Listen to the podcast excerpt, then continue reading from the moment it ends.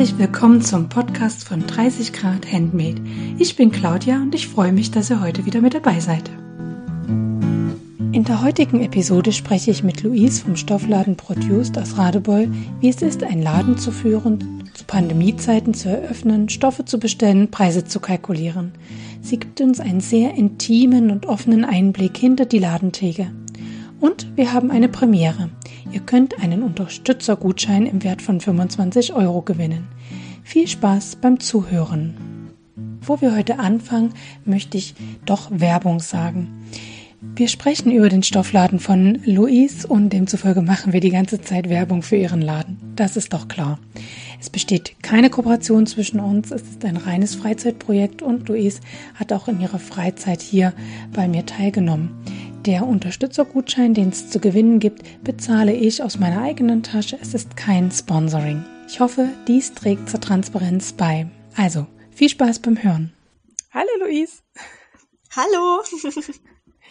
Schön, dass du heute meine Gästin bist. Äh, ja, ich überlege gerade, wie wir uns kennengelernt haben, auch tatsächlich über Instagram, weil du eine, äh, in meiner Heimatstadt Radebeul, was übrigens neben Dresden liegt, ich glaube, Dresden kennen die meisten, Radebeul die wenigeren, eine wunderschöne Stadt mit äh, ganz tollen, ähm, mit Natur und aber auch Kultur, also wunderbar, hast du einen Stoffladen eröffnet und ich habe das quasi live bei Instagram verfolgt, dein ganzes Unternehmen und habe mich nackig gefreut, dass es da jetzt auch einen Stoffladen gibt. Hätte ich mir natürlich gewünscht, schon ein paar Jahre früher, ne, selbstverständlich.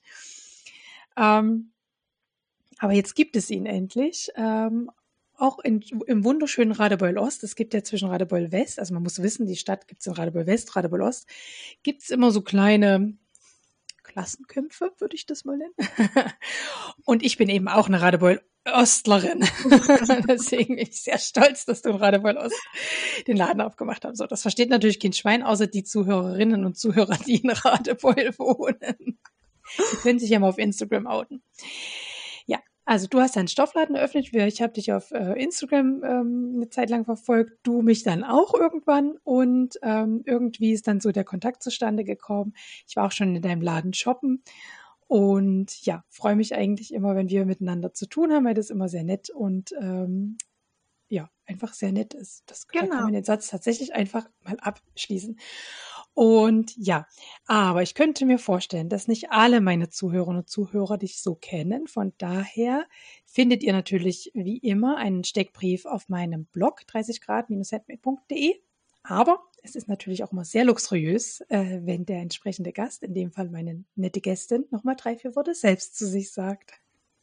Ja, genau. Also ich bin Luise und habe letztes Jahr im, naja, so im Juni den Stoffladen eröffnet in Radebeul Ost. Ähm, das war ein Bastelladen. Also die, die aus Radebeul kommen, die kennen das oft noch als Bastelladen und ähm, stehen manchmal etwas überrascht bei mir im Laden und wundern sich, wie das dort jetzt aussieht. Ähm, ich kenne es noch als Blumenladen. Das ist noch etwas länger her, genau, stimmt, ja. das war es vorher. ja, aber jetzt ist es ein Stoffladen.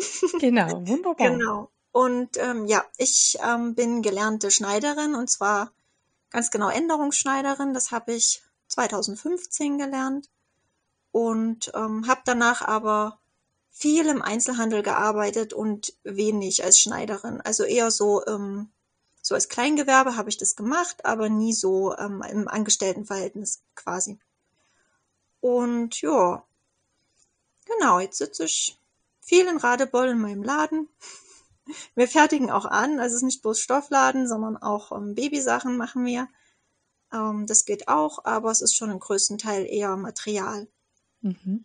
Ja, und wie kam dann die Idee zu sagen, ich gehe jetzt weg von der Anfertigung oder rein, rein von der Idee Anfertigung, Änderung hin zu, ich widme mich, widme mich quasi ja den Hobbynäherinnen äh, und verkaufe den Stoff. Und natürlich allen Tüttelkram, den man dazu braucht.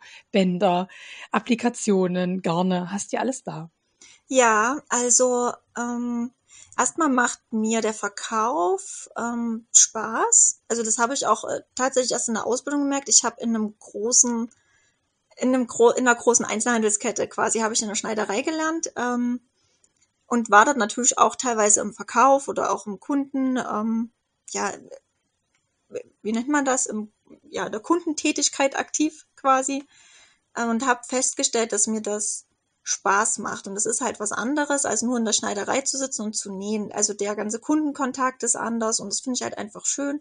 Und auch in der Berufsschule fand ich immer vor allem das Thema über ähm, Stoffe und Fasern wahnsinnig interessant. Ähm, und das ist halt was, was man gut weitergeben kann, wenn man selber verkauft. Ne? man kann das den Leuten halt erklären und ähm, wir versuchen ja auch jetzt hoffentlich bald wieder regelmäßiger YouTube-Videos zu diesem Thema zu machen, weil das wahnsinnig spannend ist und oftmals im Hobbybereich eher nebensächlicher behandelt wird, ähm, was ich halt schade finde, weil es wirklich ähm, meiner Meinung nach total einfach total spannend ist. Ähm, es ist was alles, es ist nicht so, also ich nähe auch gerne, ne, um Gottes Willen, ne, mir macht das auch Spaß, aber ich kann mir nicht vorstellen, 100% als Schneiderin zu arbeiten. Das ist, da würde mir was fehlen. Da würde mir mhm. irgendwie so ein Bereich fehlen, den ich jetzt habe. Ja, wie so ein Stoffladen ist, das ist ja heute Thema des äh, Monats hinter den Kulissen eines Stoffgeschäftes oder Stoffladens. Da widmen wir uns mal später noch dazu. Ich habe da gefühlt 101 Fragen. Die Community hatte gefühlt drei Fragen. und, und, beste Grüße kam auch. Ähm, und du hast ja auch schon ein bisschen aufgeschrieben, was dir wichtig ist zu erzählen. Ähm, und es wird heute in dieser Folge zum allerersten Mal etwas zu gewinnen geben. Wir werden im Verlauf äh, der Folge, ich habe schon wieder vergessen, auf welches Codewort wir geeinigt haben uns, hm, fällt mir bestimmt wieder ein, ähm, ein, ein ja, ein Gewinn verlosen. Äh, wir werden das ganz like Frickelcast äh, handhaben. Wir werden irgendwann in dieser Folge ein Codewort fallen lassen und ihr habt dann die Möglichkeit ähm, in den Stories bei mir äh, auf 30 Grad unterstrich Handmade auf Instagram äh, dieses Codewort in die äh, da korrekt einzutragen. Und dann nehmt ihr automatisch am Gewinnspiel teil. Äh, zu gewinnen gibt es ein Unterstützergutschein zu dieser Aktion wirst du ja vielleicht dann äh, später bei uns nochmal hier im Podcast auch gleich was zu erklären. Also ein Unterstützergutschein wird es geben über 25 Euro. Und den kann man dann bei dir für alles Mögliche ähm, ab einem gewissen Zeitpunkt einsetzen. Genau. Ja. Den gibt's also heute zum ersten Mal. Ich glaube, ich muss so Sachen sagen wie Gewinnspiel erst ab 18, Gewinnspiel kann süchtig machen, ähm, Instagram und äh, so haben nichts damit zu tun. Wir machen das ganz, äh, es, es geht alles auf meine Kappe und äh, ich, also ich bin rein verantwortlich für dieses Gewinnspiel. 30 Grad Handmade ist verantwortlich für das Gewinnspiel. Ähm, eine Barauszahlung ist nicht möglich. Sowas muss ich, glaube ich, alles sagen. Ich hoffe, jetzt habe ich nichts vergessen. und jo, dann ähm, lohnt es sich für die alle, die ähm, den Podcast hören. Und das Gewinnspiel wird gehen. Der Podcast wird am Donnerstag ja erscheinen und bis Sonntag wird er dann gehen. Äh, bis Sonntag 23 Uhr 59 könnt ihr da teilnehmen. Und das ist dann vom Datum her, wird das der 1. August sein. Genau. Also Podcast hört ihr frühestens am 29. früh um 7, da erscheint er ja immer, und am 1. August 23 Uhr 59 endet das Gewinnspiel. und alle, die bis dahin das Codewort in meinen Stories, das poste ich einmal am Tag dann. Bei Instagram kann man das dann reingeben. Ähm, und das korrekt geschrieben haben, dieses Wort. Ach, jetzt weiß ich wieder, welches Wort ich nehme. korrekt geschrieben haben, dieses Wort, äh, die nehmen dann alle teil und können sich dann über einer von den Teilnehmenden kann sich dann über diesen Unterstützergutschein freuen. So, jetzt legen wir aber los mit unserem Podcast oder mit den Inhalten. Ähm, ja, kommen wir zu unserer ersten Kategorie, aktuelle Projekte. Und das ist natürlich bei jemandem, der das professionell macht, immer eine sehr spannende Kategorie. Luis, erzähl mal. Ja, also bei aktuellen Projekten habe ich erstmal so überlegt, ähm, ob ich gerade irgendein größeres Nähprojekt vor mir habe, aber dem ist tatsächlich nicht so. Ähm, also ich nähe schon so ein bisschen Babyzeugs, ne? aber es ist jetzt nicht so, dass ich da eine Liste hätte, die ich abarbeite oder sowas, sondern dann spontan einfach entscheide, heute habe ich mal Zeit und nähe das. Ansonsten nähe ich gerade tatsächlich wenig für mich. Ähm, ich arbeite ein paar Aufträge ab, die wir im Laden reinbekommen. Ähm, ich habe ja jetzt auch Angestellte und eine davon, die näht viel. Ähm, wenn sie im Laden ist, quasi macht viel die Aufträge. Wir machen viele Zuckertüten, ähm, aber auch Kleidung, alles in die Richtung. Und ähm, ich bin dann eher so, wenn mal Sachen repariert werden sollen oder was geplottet werden soll, das ist dann so das, was ich mache an Aufträgen. Ähm, da haben wir gerade einiges an Zuckertüten noch rumliegen. Ist ja einfach so die Schuleinführungszeit jetzt.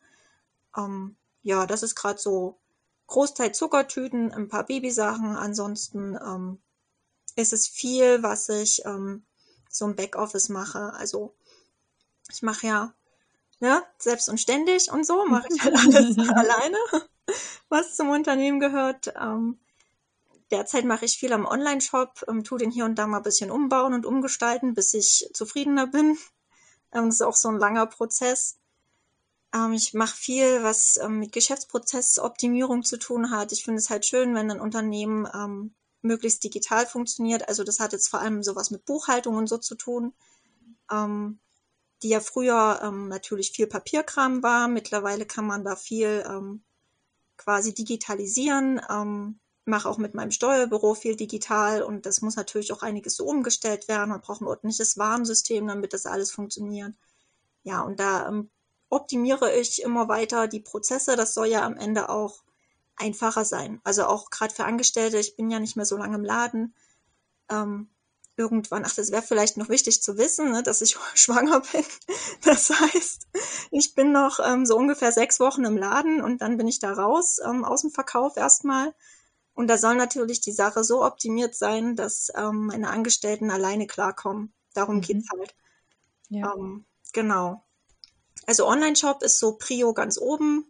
Ähm, ansonsten Buchhaltung und für die Angestellten alles möglichst einfach herrichten, Anleitungen schreiben. Ich habe auch so Anleitungen für die Kasse geschrieben und so Kram, weil die ja bei uns auch ähm, komplett ähm, digital läuft und mit Scanner und sowas. Ähm, also wir haben keine Handkasse wie andere kleine Läden, sondern ich habe das halt von Anfang an so gemacht, dass die elektronisch läuft und nichts irgendwie selber ausgerechnet werden muss, die ganzen Produkte hinterlegt sind. Das ist natürlich immer ein bisschen Arbeit, aber im Verkauf an sich ist es halt einfach einfacher. Ja. Mhm. Ja. Und du sagst zunächst ja zurzeit verständlicherweise Babysachen für, das, für die kleine Erdenbürgerin, die da kommt. Und ähm, nimmst du da ähm, eigene Schnitte oder hast du ein Lieblingsschnittmuster-Label, wo du sagst, da das nehme ich dann immer wieder und wandle das dann für mich ein bisschen ab? Wie machst du das so als Profi? Ähm, das ist ganz unterschiedlich. Also erstmal habe ich eine riesige Schnittmustersammlung, die hat wahrscheinlich jeder, der näht. Ähm, das wird auch immer mehr. Meistens vergesse ich auch, dass ich bestimmte Schnitte schon habe und habe dann irgendwie fünf Bodyschnitte, die sich alle natürlich irgendwo auch ähneln. Ne? Das ist ja, als will man da groß anders machen. Aber ähm, ich habe ja, also wir verkaufen ja die Sachen von Nähglück im Laden und dadurch nähe ich halt einfach auch viel von ihr, weil ich das immer gerne habe wenn Kunden mich dann fragen, dass ich sagen kann, ich habe das auch schon genäht und denen halt wirklich helfen kann und nicht bloß so vom Hören sagen quasi ähm, rede. Ansonsten mache ich viel auch ohne Schnittmuster. Also gerade so einfache Sachen, mal in, in T-Shirts, das kann man halt auch gut mal abnehmen. Oder ähm, es gibt ja auch so ganz einfache so Babyutensilos oder sowas. Und das mache ich halt so. Das schneide ich mir halt so zu und dann nähe ich das und gut. Ähm, ich nähe gerade auch so viel Decken, so Babydecken oder sowas, da braucht man natürlich keinen Schnitt. Mhm. so, ja, ja genau. Mhm. Ja. Ja, mit Nähglück hast du ja eine Dresdner Designerin quasi da an deiner Seite, oder? Ja, ganz genau, ja. richtig. Ja. Ist mir auch wichtig gewesen, dass es jemand ist, der aus der Nähe kam und vor allem ist es auch jemand, der fachlich ähm, Ahnung hat von Schnitterstellung, weil das halt ein also ich habe jetzt nichts dagegen, wenn Leute Schnitte verkaufen, die das nicht gelernt haben. Das kann auch gut sein, ne? aber so eine Schnitterstellung ist schon äußerst ähm, komplex. Und sie hat es halt gelernt und ich finde, das ist ein großer Unterschied, wenn das jemand macht, der ähm, die Komplexität versteht, als wenn sich das jemand nur so nebenbei beibringt. Das ist halt schon ein Unterschied. Mhm. Und da unterstütze ich das halt auch gerne, dass sie sich die Zeit genommen hat und auch Jahre quasi genutzt hat, um das professionell zu lernen, einfach ja. und ähm, findet es gut. Mhm. Ja.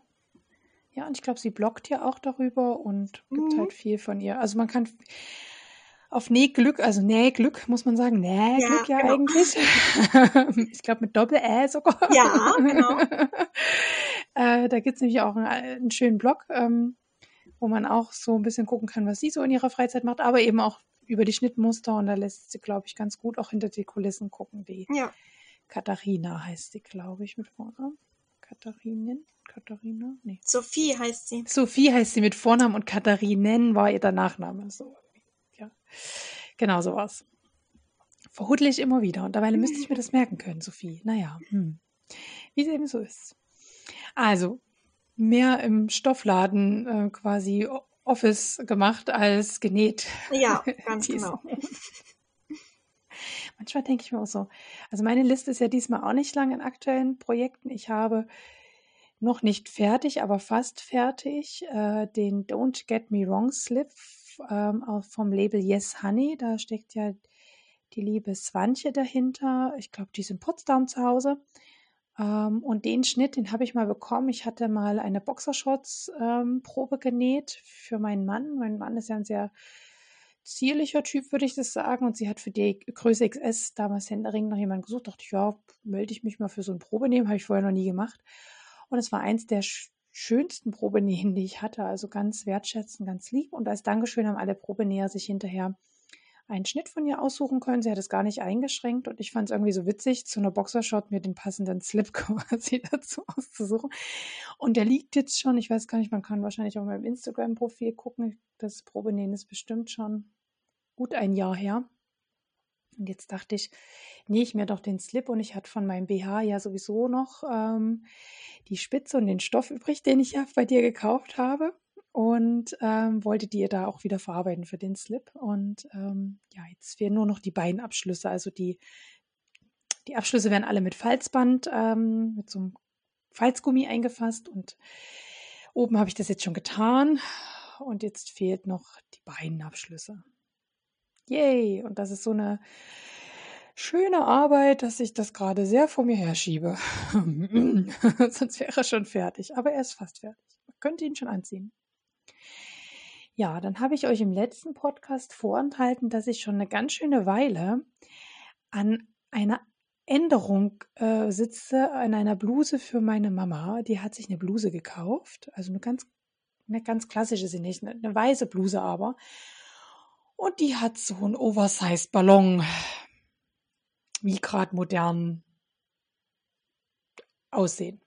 Und meine Mutter findet das vorne ganz angenehm, aber hinten am Rücken sagt sie, ich fühle mich wie so ein Kasten. Und dann habe ich angefangen, das an ihr abzustecken und habe wirklich vier Abnäher da rein kreiert, um diese Bluse an den Rücken anzupassen.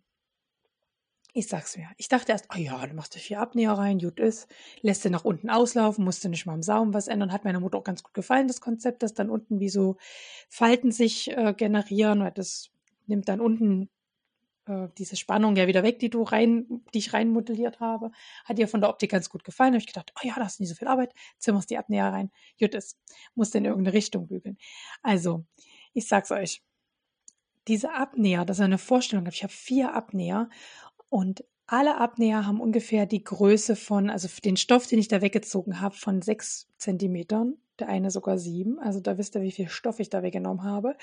Und demzufolge, Luis kann sich jetzt das Drama schon denken, was dabei passiert ist. Ähm, verzieht sich ja einiges, ähm, so dass ich jetzt letztens äh, diese, also die Bluse ist zum Knöpfen, aber sie hat trotzdem Raglan, Raglan, wie Raglanärmel, aber nur zur Hälfte. Und dann ab dem der Mitte des Oberarms kommt ein normaler Arm. Also ein normaler eingesetzt, also so überschnittene Schultern und da ist eben mit Raglan und äh, französischen Nähten.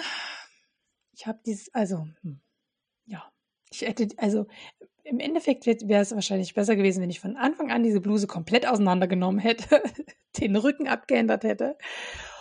Ja, also wir nähern uns einem Endergebnis. Ähm, und ja, ich muss jetzt noch den einen Arm, Ärmel komplett raustrennen, weil da jetzt einfach so viel Stoff vom übrig ist, den ich in diese Ärmellücke nicht mehr reingefrimmelt krieg, sodass ich den Ärmel jetzt komplett raustrenne, einkürze, wieder einarbeite. Also, aber das müsste dann der letzte Schritt sein und dann habe ich diese Bluse hoffentlich abgeändert. Holla die Waldfee, sage ich euch, das mache ich so schnell nicht nochmal. Also meine Mutter mit nochmal mit so kompliz also mit so einem umfangreichen Ding kommt, schicke ich sie zu dir, Luis. Das heißt, geh da runter Oder es gibt ja ein es gibt ja noch eine Änderung, es gibt ja eine richtige Änderungsschneiderei auch Ja. noch auf der Haupt, auf der Hauptstraße. Sag ich, geh zur Rita und lass es bei dir machen. Also ich habe da keinen Bock mehr drauf. Ja, das stimmt. Aber ich weiß, dass die Rita, also die, die, äh, die Schneiderin auf der Hauptstraße, die gibt's ja auch schon seit 112 Jahren in äh, Radebeul, die hätte meine Mutter wahrscheinlich auch weggeschickt und gesagt, nimm, geh fort mit dem Mist. Ja, ja, das ist ja oft bei Änderungsschneidereien so, weil die so, weil das so aufwendig ist, ne? Du hast ja gemerkt, ne? Das ist so, das ist nicht lukrativ, ne? Das, Nee, nee, und das ist so, ich hätte theoretisch ja, ich habe ja diese, diese Raclernaht da aufgemacht und ich hätte ja theoretisch den ganzen Kragen noch abtrennen müssen, damit Ja. ich diese Raclernaht richtig wieder geschlossen bekomme. Nun habe ich mich, habe ich zu meiner Mutter gesagt, das mache ich nie. Jetzt hat sich da natürlich ein kleiner, eine Falte gebildet und ich habe ich hab dann einfach gesagt, du trägst den Kragen ja eh da drüber. Also meine Mutter hat, trägt ja keinen aufgestellten Kragen. Ich sag so, und ich will es nicht mehr sehen. Und meine Mutter so, ja, sieht man ja dann auch nicht, wenn ich den Kragen runterklappe. geht's Aber das kann sich natürlich eine, eine, also jemand, der davon lebt, könnte jetzt nicht zum Kunden sagen, na, sie tragen ja sowieso den Kragen da drüber, die Falte ist, ne, so, das, das mache ich jetzt mit meiner Mutter so aus. Also eine Änderungsschneiderin oder Schneider hätte den Kragen halt abtrennen müssen, ne, damit es, und das ist Ja. echt auch, also, und dann, so, gut, ich sag nichts mehr. Jo, und das andere müsste, also ja, äh, genau. Und dann, ich, ich stricke immer noch an diesem Tuch. Äh, meine Zuhörer und Zuhörerinnen wissen dieses ganze Desaster mit meinen vielen Strickprojekten. Also ihr hört es jetzt gleich alle, ich mache das nie wieder, so viele Strickprojekte anzufangen. Also es ist immer jetzt eins nach dem anderen. Also aber Carla wächst, äh, das Muttertagstuch von Maschenfein, die anderen Strickprojekte ruhen und könnten UFOs werden, wenn ich mich nie am Riemen reiße. Also ich habe mir zumindest vorgenommen, jetzt alle nacheinander abzuarbeiten. Ja. Aber wer mir auf Instagram folgt, hat das Drama um Carla und ich habe irgendwie überhaupt null Glück mit diesem Tuch erlebt. Ich hatte ja ganz fleißig diesen Teil 3, 20 Reihen gestrickt und man muss sich vorstellen, dass ich für eine Reihe aktuell, weil das, da liegen 270 Maschen auf der Nadel, eine Stunde brauche. Das heißt, ich schaffe eine Reihe am Tag. Also, ich hatte 20 Reihen und hatte auch noch so schön bei Instagram gepostet, zum nächsten Podcast kann ich's finish. Und einen Tag später merke ich, ich habe Teil 3 falsch angesetzt. Also ich habe die Anleitung mehrfach mehr durchgelesen. Und ich denke, es ist eine Mischung aus, die Anleitung ist nicht gut und meiner Blödheit, dass ich das falsch angesetzt habe. Auf jeden Fall musste ich 20 Reihen wieder aufribbeln. Unter Tränen. Und habe das jetzt also. Ich bin jetzt bei Reihe 24. Ich hoffe, dass ich im August-Podcast die Beendigung verkünden kann. Von Carla. So. Reden wir nie weiter drüber. Ich glaube, das hängt allen schon zum Ohren raus, dass ich immer noch an diesem Ding dengel. Ihr könnt ja mal, ich habe ja mal einen Post bei Instagram von dem Podcast, ihr könnt ja mal darunter schreiben heute, also nicht das Codewort bitte unter den Post schreiben, sondern wirklich nur in die Stories. Alle Codewörter, die unter dem Post stehen, da verratet ihr nur den anderen das Lösungswort, zählen nicht. Aber ihr könnt unter den Post mal schreiben, ob ihr auch so Projekte habt, wo ihr so ewig dran dengelt und das Gefühl habt, das wird nie fertig und man macht und macht und tut. Das würde mich mal interessieren, ob es da auch so Projekte gibt. Ich könnte mir so Quiltprojekte auch vorstellen, weißt du, wo man so umfangreich Ja. quiltet und man denkt, noch eine Reihe. Oh ja, und das ist aber so schön anzusehen. ne? Also wenn Ja. die fertig sind, das ist so schön. Manchmal bin ich richtig neidisch, dass ich für sowas zu faul bin, weil das so schön aussieht. Ja, das ist wirklich wahr. Oh. Und ich habe letztens, wir warten, das glaube bei Lotte und Ludwig, die hat diese Schmusedecke vom Sandmann. Also beim Sandmann gibt es so eine, ja, Sandmann guckt, das sind ja meistens Eltern, die Kinder haben zwischen 0 und 6 Jahren oder so. Alle anderen erkläre ich kurz. Bei Sandmann kommt jeden Abend eine kleine Folge, äh, so, so eine kleine Trickfilmfolge. Und einmal die Woche, und aktuell ist das, glaube ich, Mittwoch, das tauscht ab und zu mal über die Tage, kommt die Schmusedecke. Und auf der Schmusedecke ist immer was los und da sind so kleine süße Tiere, so Patchwork-Tierchen. Und die sind auch so gemalt. Also man sieht, also das ist ein Frosch und der hat halt keine Froschhaut, sondern der hat dann irgend so einen grünen Stoff. Ja, das ist niedlich. Also das ist ne? quasi die Patchwork-Decke. Das ist total niedlich. Und bei Lotte und Ludwig, die Designerin, hat diese Patchwork-Decke nachgearbeitet. Quasi. Also die hat eine Schmusedecke jetzt zu Hause. Und das ist so geil. Geht mal auf deren Account. Ähm, das ist echt, sieht so cool aus. Und ich habe mir gedacht, oh ja, das mache ich auch. Aber das könnte auch so ein Color-Projekt werden. Ja, Weil diese ganzen Applikationen, also du musst, du musst ja die ganzen Tiere applizieren, Augen, alles. ja, ja, Ja. genau. Und dann noch die Decke zusammensetzen. Und ja dann noch, theoretisch ja, diese Quadrate abquilten. Ja. Gott. Also, also Respekt. Respekt an, äh, ich komme nicht auf den Namen von der Designerin Lotte und Ludwig. Sie heißt jedenfalls nicht Lotte und auch nicht Ludwig. Ähm, die hat es gemacht und es ist toll. Ja, und sie hat noch ein paar Tierchen dazu erfunden, so Krake und so. und dem Design, das ist übelst cool. Also richtig genial. So, die Leben. Aber mal, wir kommen mal zurück zum Thema. Und Neuzugänge ist bei Luisa besonders genial, weil, ah, Luisa, im Stoffladen, wenn da die Lieferung kommt. ja, das sind meine Neuzugänge, genau. Was sind denn deine Neuzugänge? Oder ist auch was mit da nach Hause gewandert davon? Das kannst du auch noch beichten. Also diesmal ist bis jetzt noch nichts nach Hause gewandert, aber es passiert schon ähm, mal, dass ich mir denke, ach hier, schneidest du dir mal lieber einen Meter von ab könntest du vielleicht mal gebrauchen irgendwann. Bevor nicht mehr da ist. Genau, bevor nicht mehr da ist, schneidest du dir lieber einen Meter ab. Aber meistens habe ich keine Zeit. Es ist ähm, immer noch dasselbe Problem wie ohne Stoffladen, dass man dann so viel Stoff rumliegen hat und deswegen versuche ich mich zusammenzureißen und schneide erst ab, wenn ich ein Projekt im Kopf habe. Aber das funktioniert nicht immer. Erzähl mal von der neuen Stoffkollektion, die da gekommen ist. Ich habe ja schon ein paar Bilder auf Instagram gesehen, habe mich ja sehr gefreut. Ja, ich bin ja noch dabei. Also stehen noch einige rum, so. Ne? Ähm, ich mache das gerade alles ein bisschen langsamer. Ich bin ein bisschen langsamer unterwegs, deswegen dauert immer alles ein bisschen länger gerade. Aber es kam ja von ähm, Swafing die neue Herbst-Winter-Kollektion an. Zumindest ein Teil davon. Also das kommt nicht alles auf einmal. Ähm, aber es war schon, war schon gut. So von der Menge, was da ankam. Ähm, ich habe jetzt angefangen, die Jerseys zu zeigen. Also da kann man schon mal gucken. Ähm, die finde ich sehr süß. Also, ich meine, ich, ich bestelle das ja selber und ich weiß das eigentlich, was ich da bestellt habe, aber manchmal packt man dann die Sachen aus und denkt sich, oh, da hat aber jemand was Schönes bestellt. Ah, ja, und diesmal fand ich es wirklich, das sind so kleine Tierchen, die so im Regen schweben und keine Ahnung, ich weiß nicht, es ist einfach süß. Ja, die find, die hatte ich jetzt schon gezeigt, die fand ich total toll. Ähm, dann sind natürlich einige Sweatstoffe dabei. Das ist natürlich ähm, Herbst, Winter, hm, logisch. So, bisschen dickere Sachen kommen dann langsam. Ähm, da sind, da haben die so eine Kollektion über so ein Bärchen. Ich weiß nicht, man sieht das ja schon, andere zeigen das ja auch schon. Ähm, es ist halt so ein süßes Bärchen. So ein Bärchenkopf und den gibt's in verschiedenen Farben und dann gibt's dazu noch passende Kombistoffe und es ist ähm, äußerst niedlich, aber es gibt halt auch ähm, Kombistoffe, zum Beispiel so ein Karo-Muster, die dann auch gut für ältere Kinder oder auch für Erwachsene gehen, was ich ja auch immer wichtig finde, dass es halt nicht nur Babysachen sind, sondern dass man auch mal für einen Mann was findet oder ne, für eine Frau, die sagt, sie möchte nicht so stark gemustert ähm, rumlaufen. Das gibt's ja auch.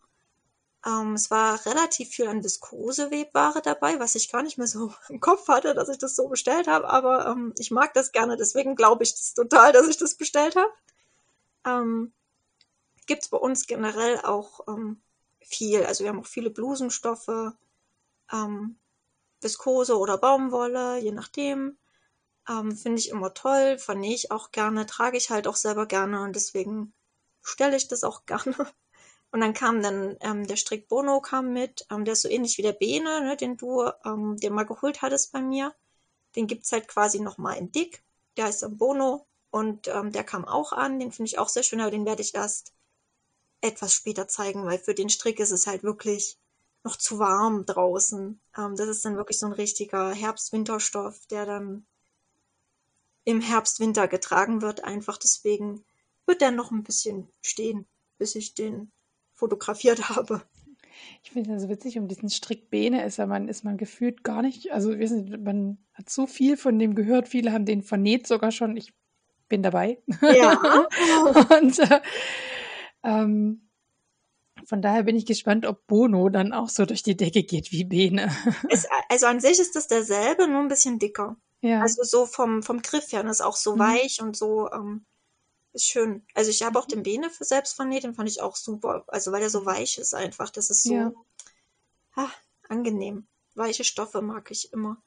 Genau, und dann hatte ich ähm, fand ich so witzig, ähm, weil ich habe mir Etiketten bestellt. Mhm. ähm, so, ähm, weil wir ja auch selber nähen und da muss natürlich so bestimmtes Zeug rein, ne, was dann, wenn man selbstgenähtes verkauft.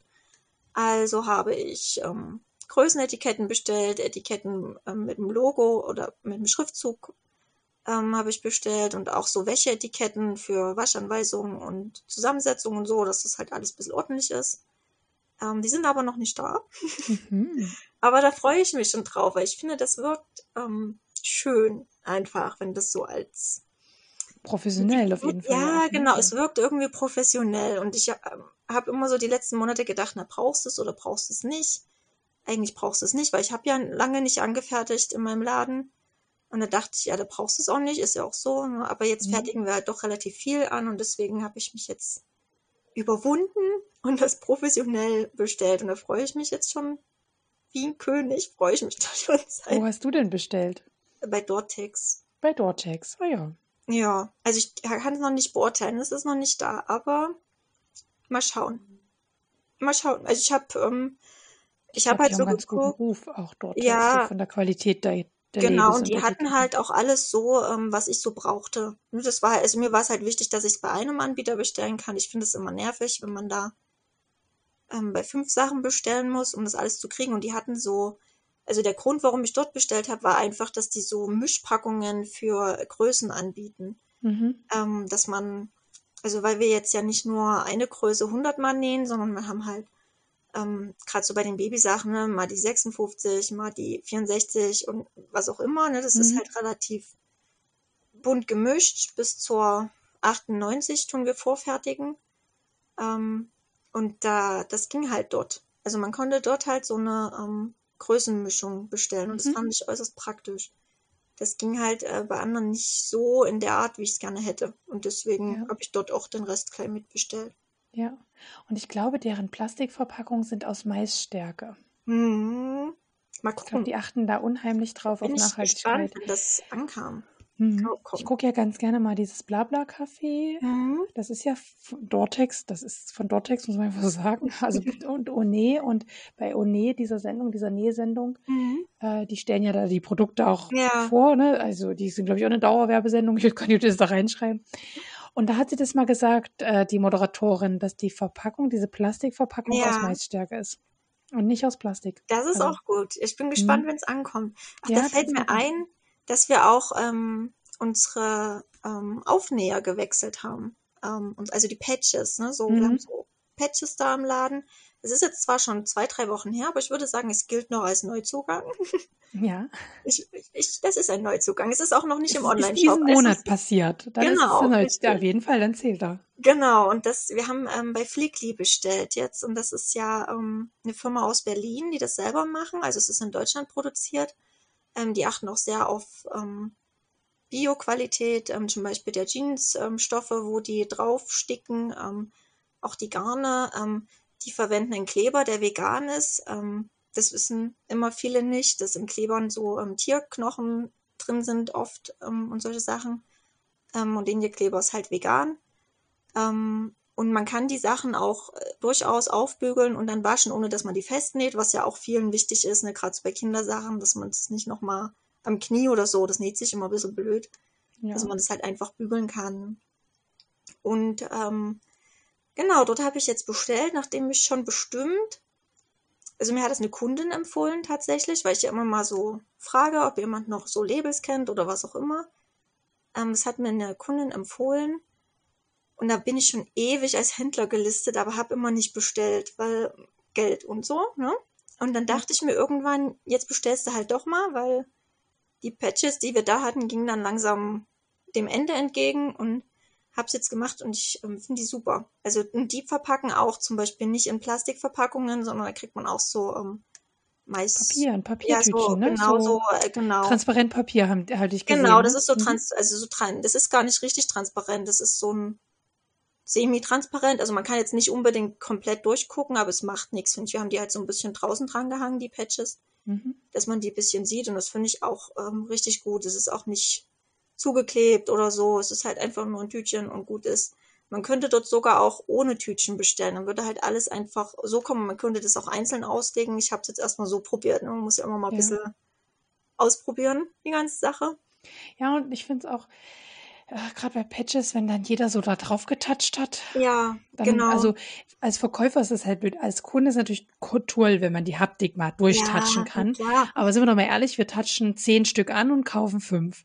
Und die anderen fünf bleiben. So. Und wenn dann eins oder drei dann so bleiben, die so durchgetatscht sind, dann kannst du die ja auch nicht mehr verkaufen. ne? Nein, das ist ja dann richtig. scheiße. Also, Ja. entschuldigt das. Also Ja. wir müssen da auch an die Händler denken, die so durchgetatschte Dinge dann nicht mehr ka- verkaufen können.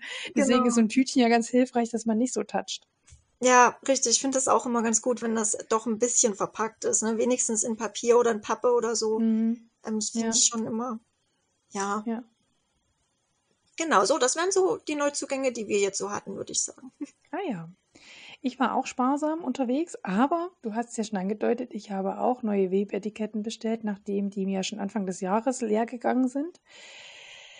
Und ähm, eigentlich wollte ich, habe ich habe so lange gezögert, weil ich dachte, vielleicht mache ich welche mit dem Logo und ähm, vielleicht lasse ich mir doch mal, also mein das Podcast-Logo hat ja mein Mann zusammengezimmert. Er ist ja überhaupt, ging, also ist auf seine Art kreativ, aber nicht auf diese Art und Weise kreativ. Und ich bin dankbar, dass er das gezimmert hat und das ist ungefähr so meine Vorstellung, aber optimal sieht das noch nicht aus. Also falls da jemand draußen gerne zeichnet und äh, Lust hat, das nochmal in schön zu machen, ich wäre super dankbar. So. ähm, Genau. Ähm, und dann habe ich mir gedacht, vielleicht nehme ich das trotzdem das Logo und mache mir halt so meine, meine Etiketten damit. Weil irgendwie, ja, dann habe ich gedacht, ach na, vielleicht holst du einfach mal so eine Etikettensammlung, wo dann irgendwie so Sprüche draufstehen, aber irgendwie konnte ich mich damit auch nicht identifizieren und mir haben irgendwie meine alten Webetiketten dann doch gefehlt und dann habe ich wieder bei namensbänder.de bestellt. Die hatte ich vor, ich angefangen habe zu nähen, also vor vier Jahren, habe ich dort meine ersten Webetiketten äh, bestellt und ich habe jetzt zwischendurch aber gehört, dass die Qualität wo abgenommen hat. Jetzt dachte ich, na gut, oder die Preise teurer geworden sind, keine Ahnung.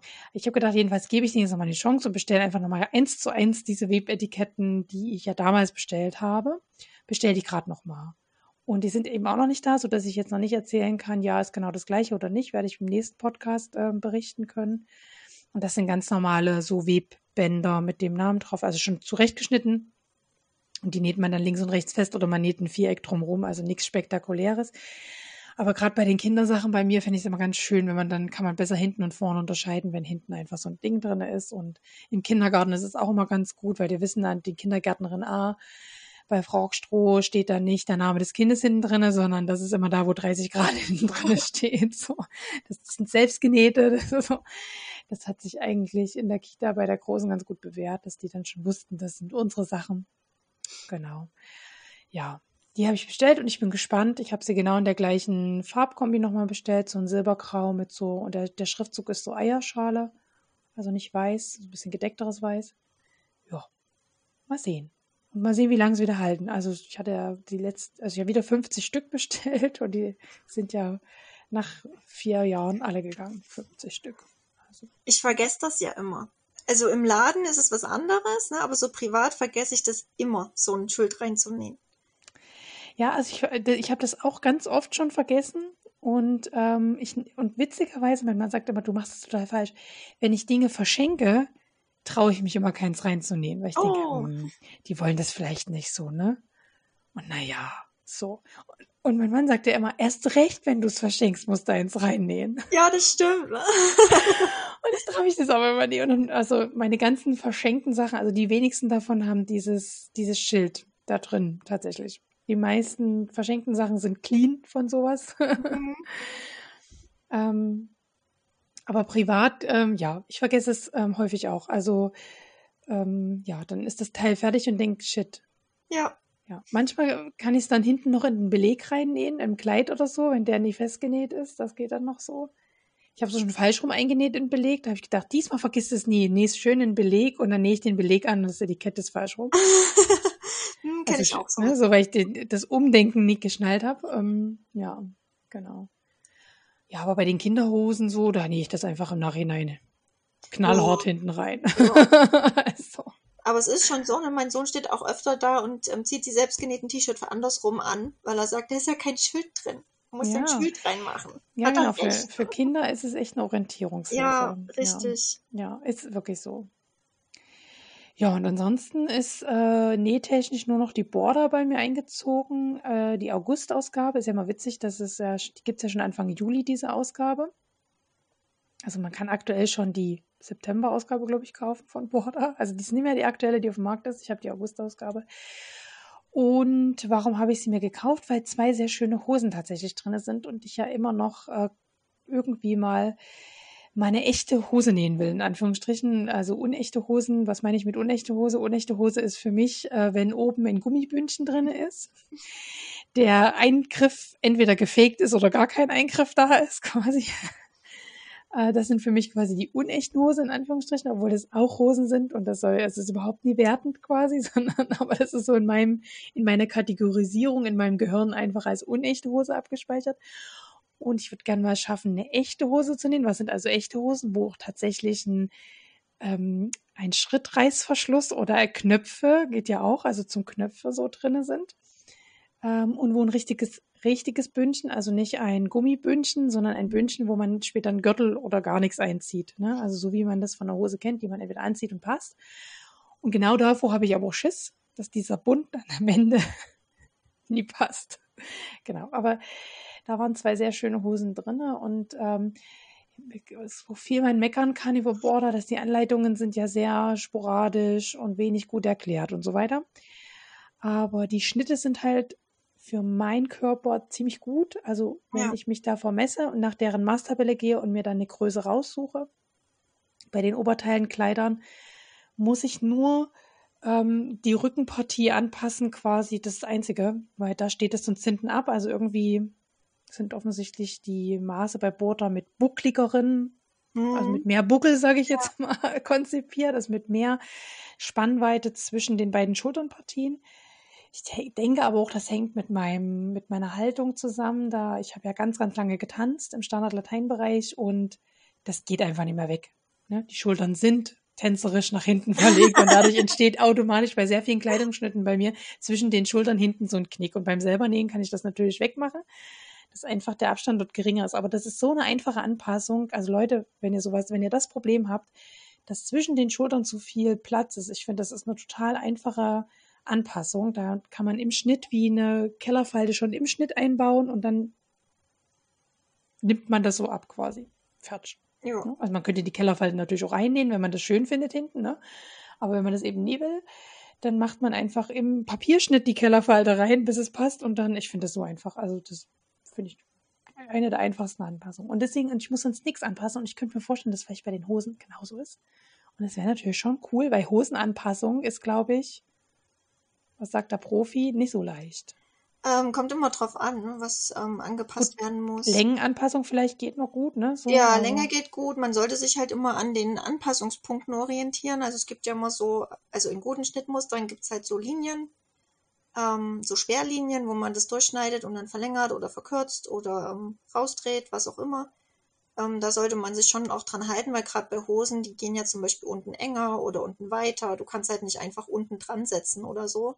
Ja. Das ähm, funktioniert halt nicht durch die, also außer es ist eine gerade Hose, ne? dann geht das natürlich, aber es sind ja die wenigsten heutzutage, wobei ich das ja schön finde. Aber mich fragt ja niemand.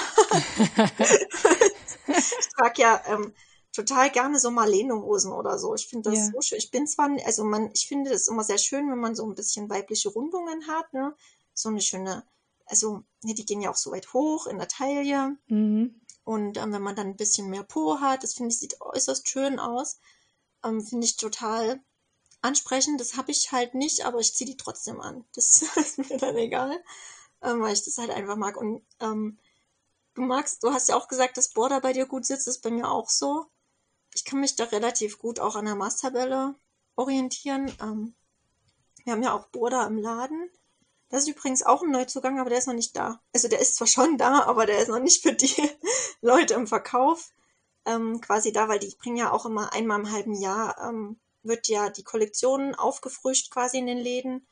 Und da kam jetzt auch die Herbst-Winter-Ware rein quasi. Ähm, genau. Da bin ich noch dabei, die verkaufsfertig zu machen. So. Mhm.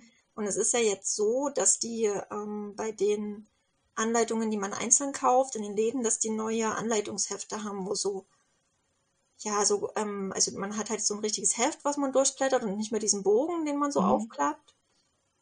Und hat da so kleine Bildchen, wie die das jetzt öfter schon mal hatten in den Anleitungsheften. Und ähm, das sind halt so richtige Schritt-für-Schritt-Anleitungen. Ich habe jetzt halt noch keinen neuen Schnitt genäht. Ich habe nur mal einen aufgemacht und mir das angeguckt, wie die neue Anleitung aussieht. Ähm, ich finde es halt schon mal schön, dass man den nicht mehr so aufklappen muss, ne? weil das ist halt schon umständlich, wenn du da so ein riesen Ding erstmal auffaltest. So ein Heft ist halt schon irgendwie schöner.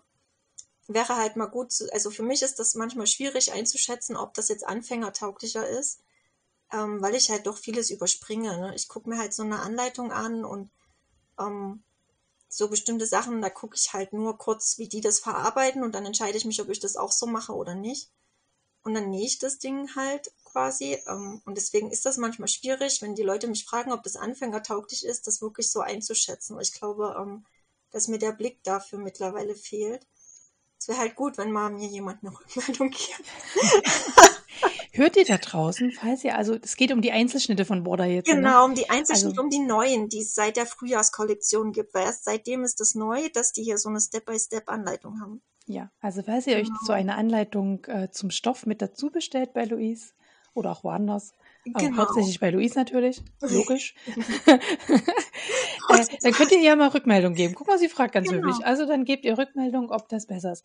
Ich finde auch, dass sie auf die Kritik reagiert haben. Also die Kritik ist ja sehr, sehr laut geworden. Mhm. Und ich hatte ja angefangen, mir regelmäßig die Border letztes Jahr zu holen, zu diesem 70 Jahr, die hatten ja 70 Jahre Jubiläum letztes Jahr. Und ähm, da hatten die auch vorab so eine Umfrage ähm, mal gesetzt, die konnte man online ausfüllen, was eben man schätzt an dieser Zeitung und was man sich wünschen würde. Und äh, seitdem diese Umfrage quasi offensichtlich ausgewertet ist, ist auch viel mehr ähm, in diesen Zeitschriften wird viel mehr Wert gelegt auf dieses Nähschule-Konzept, also dieses, wir zeigen euch Step by Step, wie ein Schnitt geht. Das war so, das war immer mal in größeren Abständen, gab es das schon mal in der Zeitung, was ist ich, ein Schnitt wird ein bisschen ausführlicher erklärt und jetzt ist es eigentlich in jeder Zeitung, dass zwei Schnitte aus der Zeitung, nach welchen Prinzipien die das aussuchen, weiß ich nicht, ähm, wirklich Step by Step erklärt sind. Und ich könnte mir vorstellen, dass es so die gleichen Bilder sind, die jetzt auch in diesen anderen Anleitungen sind. Und ich finde es ganz gut, dass die das angefangen haben. Und sie haben auch angefangen, auf ihrem YouTube-Kanal Dinge nachzunähen. Also aus den Zeitungen oder eben aus diesen Einzelschnitten, wo man dann gucken kann, ja, wie geht denn jetzt dieser Schritt, der da erklärt ist, auch, ähm, also zeigen die quasi auf dem YouTube-Kanal. Ja, Also die machen was in die Richtung, weil ich glaube, wenn die nämlich nichts machen, dann sterben die. Also gerne Rückmeldung an, an Luis, wenn ihr das Ja. ausprobiert äh, und ihr euch noch in, in die Anfängerkategorie einsortieren solltet, genau. dann äh, gerne Rückmeldung an sie, dass äh, sie auch weiß, was sie ihren Kunden da empfehlen kann. Das ist ja immer, immer wichtig, Rückmeldung ne, dazu Ja, kriegen. Auf Finde ich Fall. auch. Finde ich auch. Ist auch beim Podcast, finde ich immer wieder schön, wenn Leute sich trauen, mir Rückmeldung zu geben. Ähm, ich hatte letztens die Rückmeldung, da musste ich einen Podcast in zwei Teile teilen, dass das irgendwie fürs Hörerlebnis nicht so schön ist. Und dann konnte ich auch erklären, okay, das hängt eben mit der Größe der Datei zusammen und dass mein, ich hoste den ja selber, den Podcast, äh, dass das eben, ja, da seine Grenzen erfährt quasi und das quasi meine einzige aktuelle Lösung ist, einen Podcast in zwei Teile zu teilen. Ja, Und ähm, das war dann so ein ähm, netter Kontakt einfach, der sich entwickelt hat von einem, ich bin ein bisschen befrustet, dass das zweigeteilt ist, zu jetzt kann ich verstehen, warum es so ist. Ja. Und jetzt frustet es mich auch nicht mehr, wenn da zwei Teile kommen. So. Und Ja. das ist irgendwie nett. Also Rückmeldung kann auch einfach sehr schön sein. Ne? So, ja, das finde ich auch. Genau. Also kann einfach, kann auch helfen, kann, kann auch mir helfen, nochmal zu gucken, okay, mein Ziel sollte also immer sein, nur ein Teil rauszubringen. Aber äh, wenn es nicht anders geht, ist es dann eben auch okay und ihr wisst dann, aha, okay, die Claudia hat es nicht geschafft. ähm, das waren also die Neuzugänge bei uns. Bei Luis natürlich viel mehr, schön Stoff. Könnt ihr also weiter auf ihrem Instagram-Profil gucken. Da wird immer, zeigt sie immer die aktuellen Stoffe. Und äh, wir sind gespannt, wie da die Herbst-Winter-Kollektion sich entwickelt. Die ersten waren schon wirklich niedlich. Das waren so richtige süße Kinderstoffe, muss man einfach sagen. Also auch ganz niedlich. Ich hatte schon so einige Kleidchen im Kopf, so, so typische Mädchenkleidchen, so langen Ärmeln und dann so Rüschen unten dran und dann Ja, die Mausis und was da alles für niedliche Tiere waren. Ja, Ja. das stimmt. Ja. Von daher kommen wir ja eigentlich auch schon, also wir haben es ja eigentlich schon die ganze Zeit so parallel, wie das so läuft in einem Stoffladen. Und ich habe mir für das Thema des Monats überlegt, dass wir, um ein bisschen Struktur reinzubringen, weil ich glaube, sonst ähm, verhaspeln wir uns, weil es so super spannend ist, dass wir vielleicht so vom Gründungsprozess über Ladeneinrichtung und die ersten, ich sag jetzt mal, der erste Tag im Laden, sage ich jetzt mal, mhm. hin zu dem, wo er jetzt steht, also, dass wir uns ein bisschen vorarbeiten. Ähm, natürlich auch ne, Vor- und Nachteile und ähm, wer dir schon eine Weile auf Instagram folgt, weiß ja auch, dass das äh, aufgrund der aktuellen Pandemielage gar nicht so leicht ist, ein Einzelhandel, weil darunter zählt ja ein Stoffgeschäft als Einzelhandelladen, ähm, zu führen. Aber gehen wir vielleicht mal in die Gründungsphase rein und zu deiner Idee ähm, Stoffladen. Du hast ja vorhin schon ein bisschen erzählt, dass dieses Verkaufsding dir total Spaß gemacht hat und dass das immer sowas war und auch Material Spaß gemacht hat und dass das ja quasi schlussendlich die Kriterien waren. Okay, dann macht ein Stoffladen Sinn quasi. Wie ist es denn dazu gekommen, dass ihr einen Radebeul-Stoffladen aufgemacht habt? Weil ihr hättet ja auch in Dresden noch Stoffladen aufmachen können. Ja, durchaus hätte man das machen können, so im Nachhinein. Also gerade auch während der Pandemie, ne, dachte ich mir, hättest du es mal in Dresden gemacht. Die hatten nämlich länger auf als wir. Ja. Ähm, Dazu ja. muss man wissen für die Zuhörer, warum ist das so? Radebeul gehört zum Kreis Meisen und der Kreis Meisen, und das wissen ja alle Pandemie-Leute wissen, dass die Kreise irgendwann angefangen haben, unterschiedliche Regeln zu machen und Dresden ähm, ist, eine, ist die Landeshauptstadt und hat da seine eigenen Regeln gemacht, währenddessen die Kreise drumherum wiederum auch seine eigenen Regeln hatten. Genau. Ja, genau. Deswegen richtig. ist das so, nur so Side Note, genau. genau, also das war ähm, tatsächlich sehr witzig. Ähm, also so mit dem Thema Selbstständigkeit ähm, befasse ich mich schon immer. Also ich habe schon als kleines Kind zu meinem Papa gesagt, wenn ich mal groß bin, dann bin ich Chefin. So, das war mein Ziel, ohne ähm, direkt zu wissen von was überhaupt. Ähm, es hat durchaus auch ein bisschen gedauert, bis ich ähm, mein Ding gefunden habe. Das ähm, war ein langer Weg für mich. Also so, ähm, mir sicher zu sein, dass es das Nähen ist und die Stoffe und ähm, ein Handwerk. Ich wollte eigentlich nie ein Handwerk lernen. Ähm, hat sich halt irgendwie so entwickelt, sagen wir es mal so. Ich bin da so ein bisschen reingehüpft, mehr oder weniger. Und ähm, schon in der Ausbildungszeit, da dachte ich halt immer, ich mache die Ausbildung, um danach ähm, mich selbstständig zu machen. Das war so das Ziel, als Schneiderin quasi zu arbeiten. Hab dann ja vorhin schon gesagt, dass ich mir im Laufe der Ausbildung auch schon festgestellt habe, dass es nicht so das ist, womit ich ähm, mich zu 100% selbstständig machen würde, aber schon noch so ein bisschen. Und das Schöne ist ja, dass man sich seine Selbstständigkeit selber so ein bisschen zusammenbauen kann, ähm, dass man selber quasi festlegen kann, was im Unternehmen gemacht wird und was nicht. Das kann man halt nicht, wenn man Angestellter ist. Dann musst du halt das machen, was der Chef gut findet. Ähm, und es war ähm, immer so, dass ich das im Kopf hatte. Ähm, jetzt bin ich halt nicht alleine auf der Welt, sondern ich habe halt noch einen Mann und wir haben halt noch ein Kind zusammen. Und also jetzt ein größeres schon, ein, ein, einen größeren Jungen, der jetzt schon acht Jahre alt ist. Und das bedeutet einfach, dass auch berufliche Entscheidungen, die so viel unser Leben beeinflussen, was halt eine Selbstständigkeit einfach mal immer macht, ähm, gemeinsam getroffen werden sollten. Zumindest ähm, sehen wir das so. Ähm, ich hätte es jetzt nicht gemacht, wenn er sagt, er möchte das nicht, weil die Wahrscheinlichkeit natürlich immer da ist, dass es schief geht. Und das bedeutet natürlich auch, dass finanziell auch er in Mitleidenschaft gezogen wird. Das ist halt einfach so. Wir sind verheiratet und bei einem ähm, ja, bei einer Selbstständigkeit ist immer das Familieneinkommen in Gefahr quasi. Und ähm, ja, das war immer nicht so, dass er das so toll fand.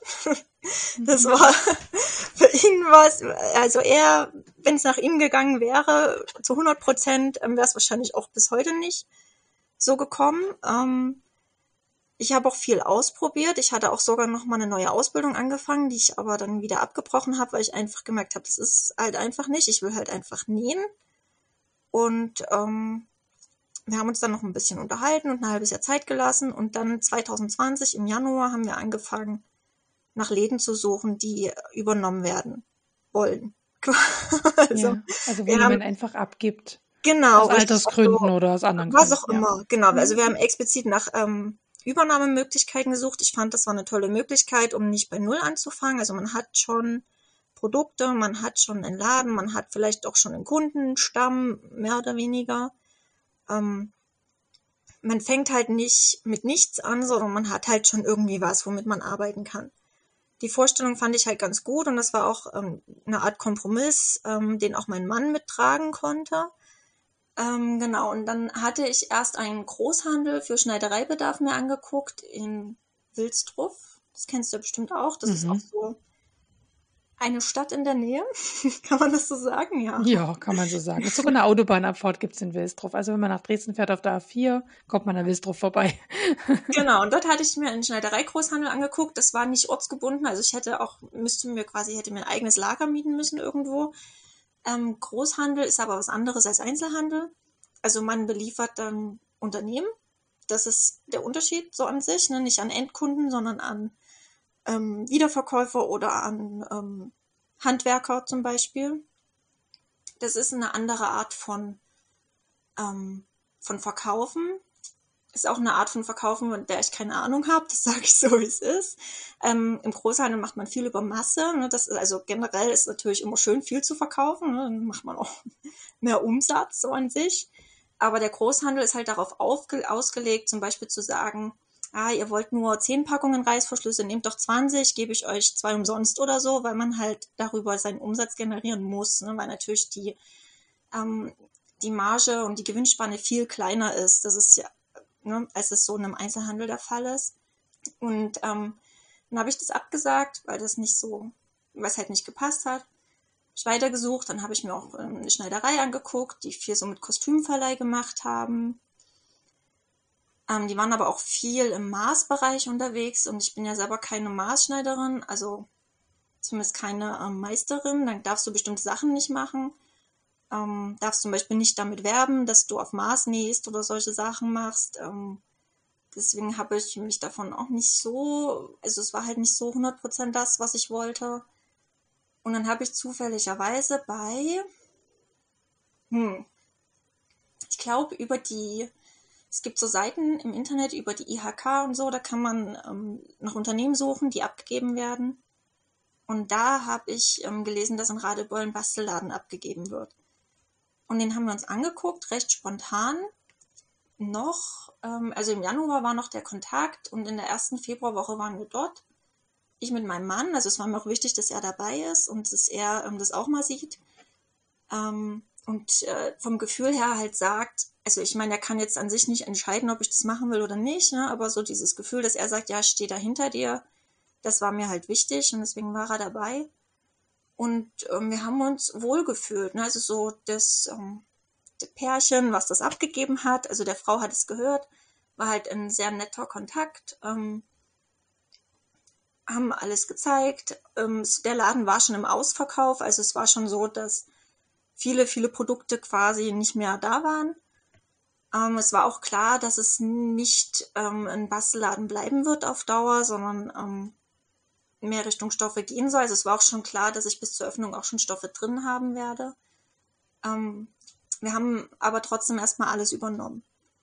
Und das ähm, war am, am Ende war es einfach nur so, dass ein Bastelladen abgegeben wurde. Und das passiert jetzt nicht so oft, das muss man ja mal sagen. Ja. Ähm, dass es relativ nah zu unserer Wohnstätte ist, obwohl wir in Dresden wohnen, aber wir wohnen ähm, am Rand nach Radebeul, ähm, fünf Minuten mit dem Auto. Jetzt sind es sieben Minuten mit dem Auto. Es ist immer mhm. noch nah. Ähm, es war nicht so teuer, ähm, was natürlich noch dazu kam. Also man bezahlt ja einen gewissen Abnahmepreis, Übernahmepreis ähm, dafür. Das war ähm, günstig, sagen wir es mal so. Mhm. Und ähm, das war dann so am Ende der Grund, dass wir gesagt haben, wir fühlen uns damit wohl und machen das. Ja. Hätte auch in Dresden sein können, war halt nicht so. Mhm. War einfach, ähm, ich muss auch ehrlich sagen, dass ich, also ich habe schon geguckt, wo das ist, ähm, weil der Standort natürlich sehr wichtig ist, ne, gerade für den Einzelhandel. Ähm, ich kenne Radebeul auch ganz gut aus meiner Kindheit, habe dort immer viel Zeit verbracht. Ähm, Aber so natürlich, also man lernt schon ähm, auch noch dazu. So, jetzt im Nachhinein ähm, hat man einiges gelernt über diesen Standort und hätte sich wahrscheinlich anders entschieden. Aber es ist jetzt halt so, wie es ist. Ich habe ja auch eine gewisse Mietzeit. Das heißt, ist auch nicht so, dass ich jetzt in einem halben Jahr da raus könnte. Von daher ähm, ist das jetzt erstmal so und dann entscheiden wir, wie es weitergeht. Es ist auch, also wir investieren auch in Werbung, ne? das so ist es nicht. Da sind wir eigentlich bei einem nächsten Punkt, der, denke ich, bei hinter den Kulissen ja ganz spannend ist. Wenn man jetzt diesen Laden übernommen hat, ne, dann muss man ja anfangen, Kaltakquise zu machen und den Kunden zu erklären, hallo, hier bin ich und hallo, hier muss man kaufen. Was waren denn so eure Werbemaßnahmen für die Eröffnung? Also wir hatten, äh, das Eröffnungsproblem war ja auch, dass man damals keine Ansammlungen haben durfte. Ja, genau. Also eine Corona-Eröffnung hattet ihr ja. Genau, also wir mussten unsere Eröffnung verschieben. Das war das erste Problem. Da hatte ich, also das ganze Corona-Problem fing ja damit an, dass ich den Übernahmevertrag unterschrieben habe und dann ging's los.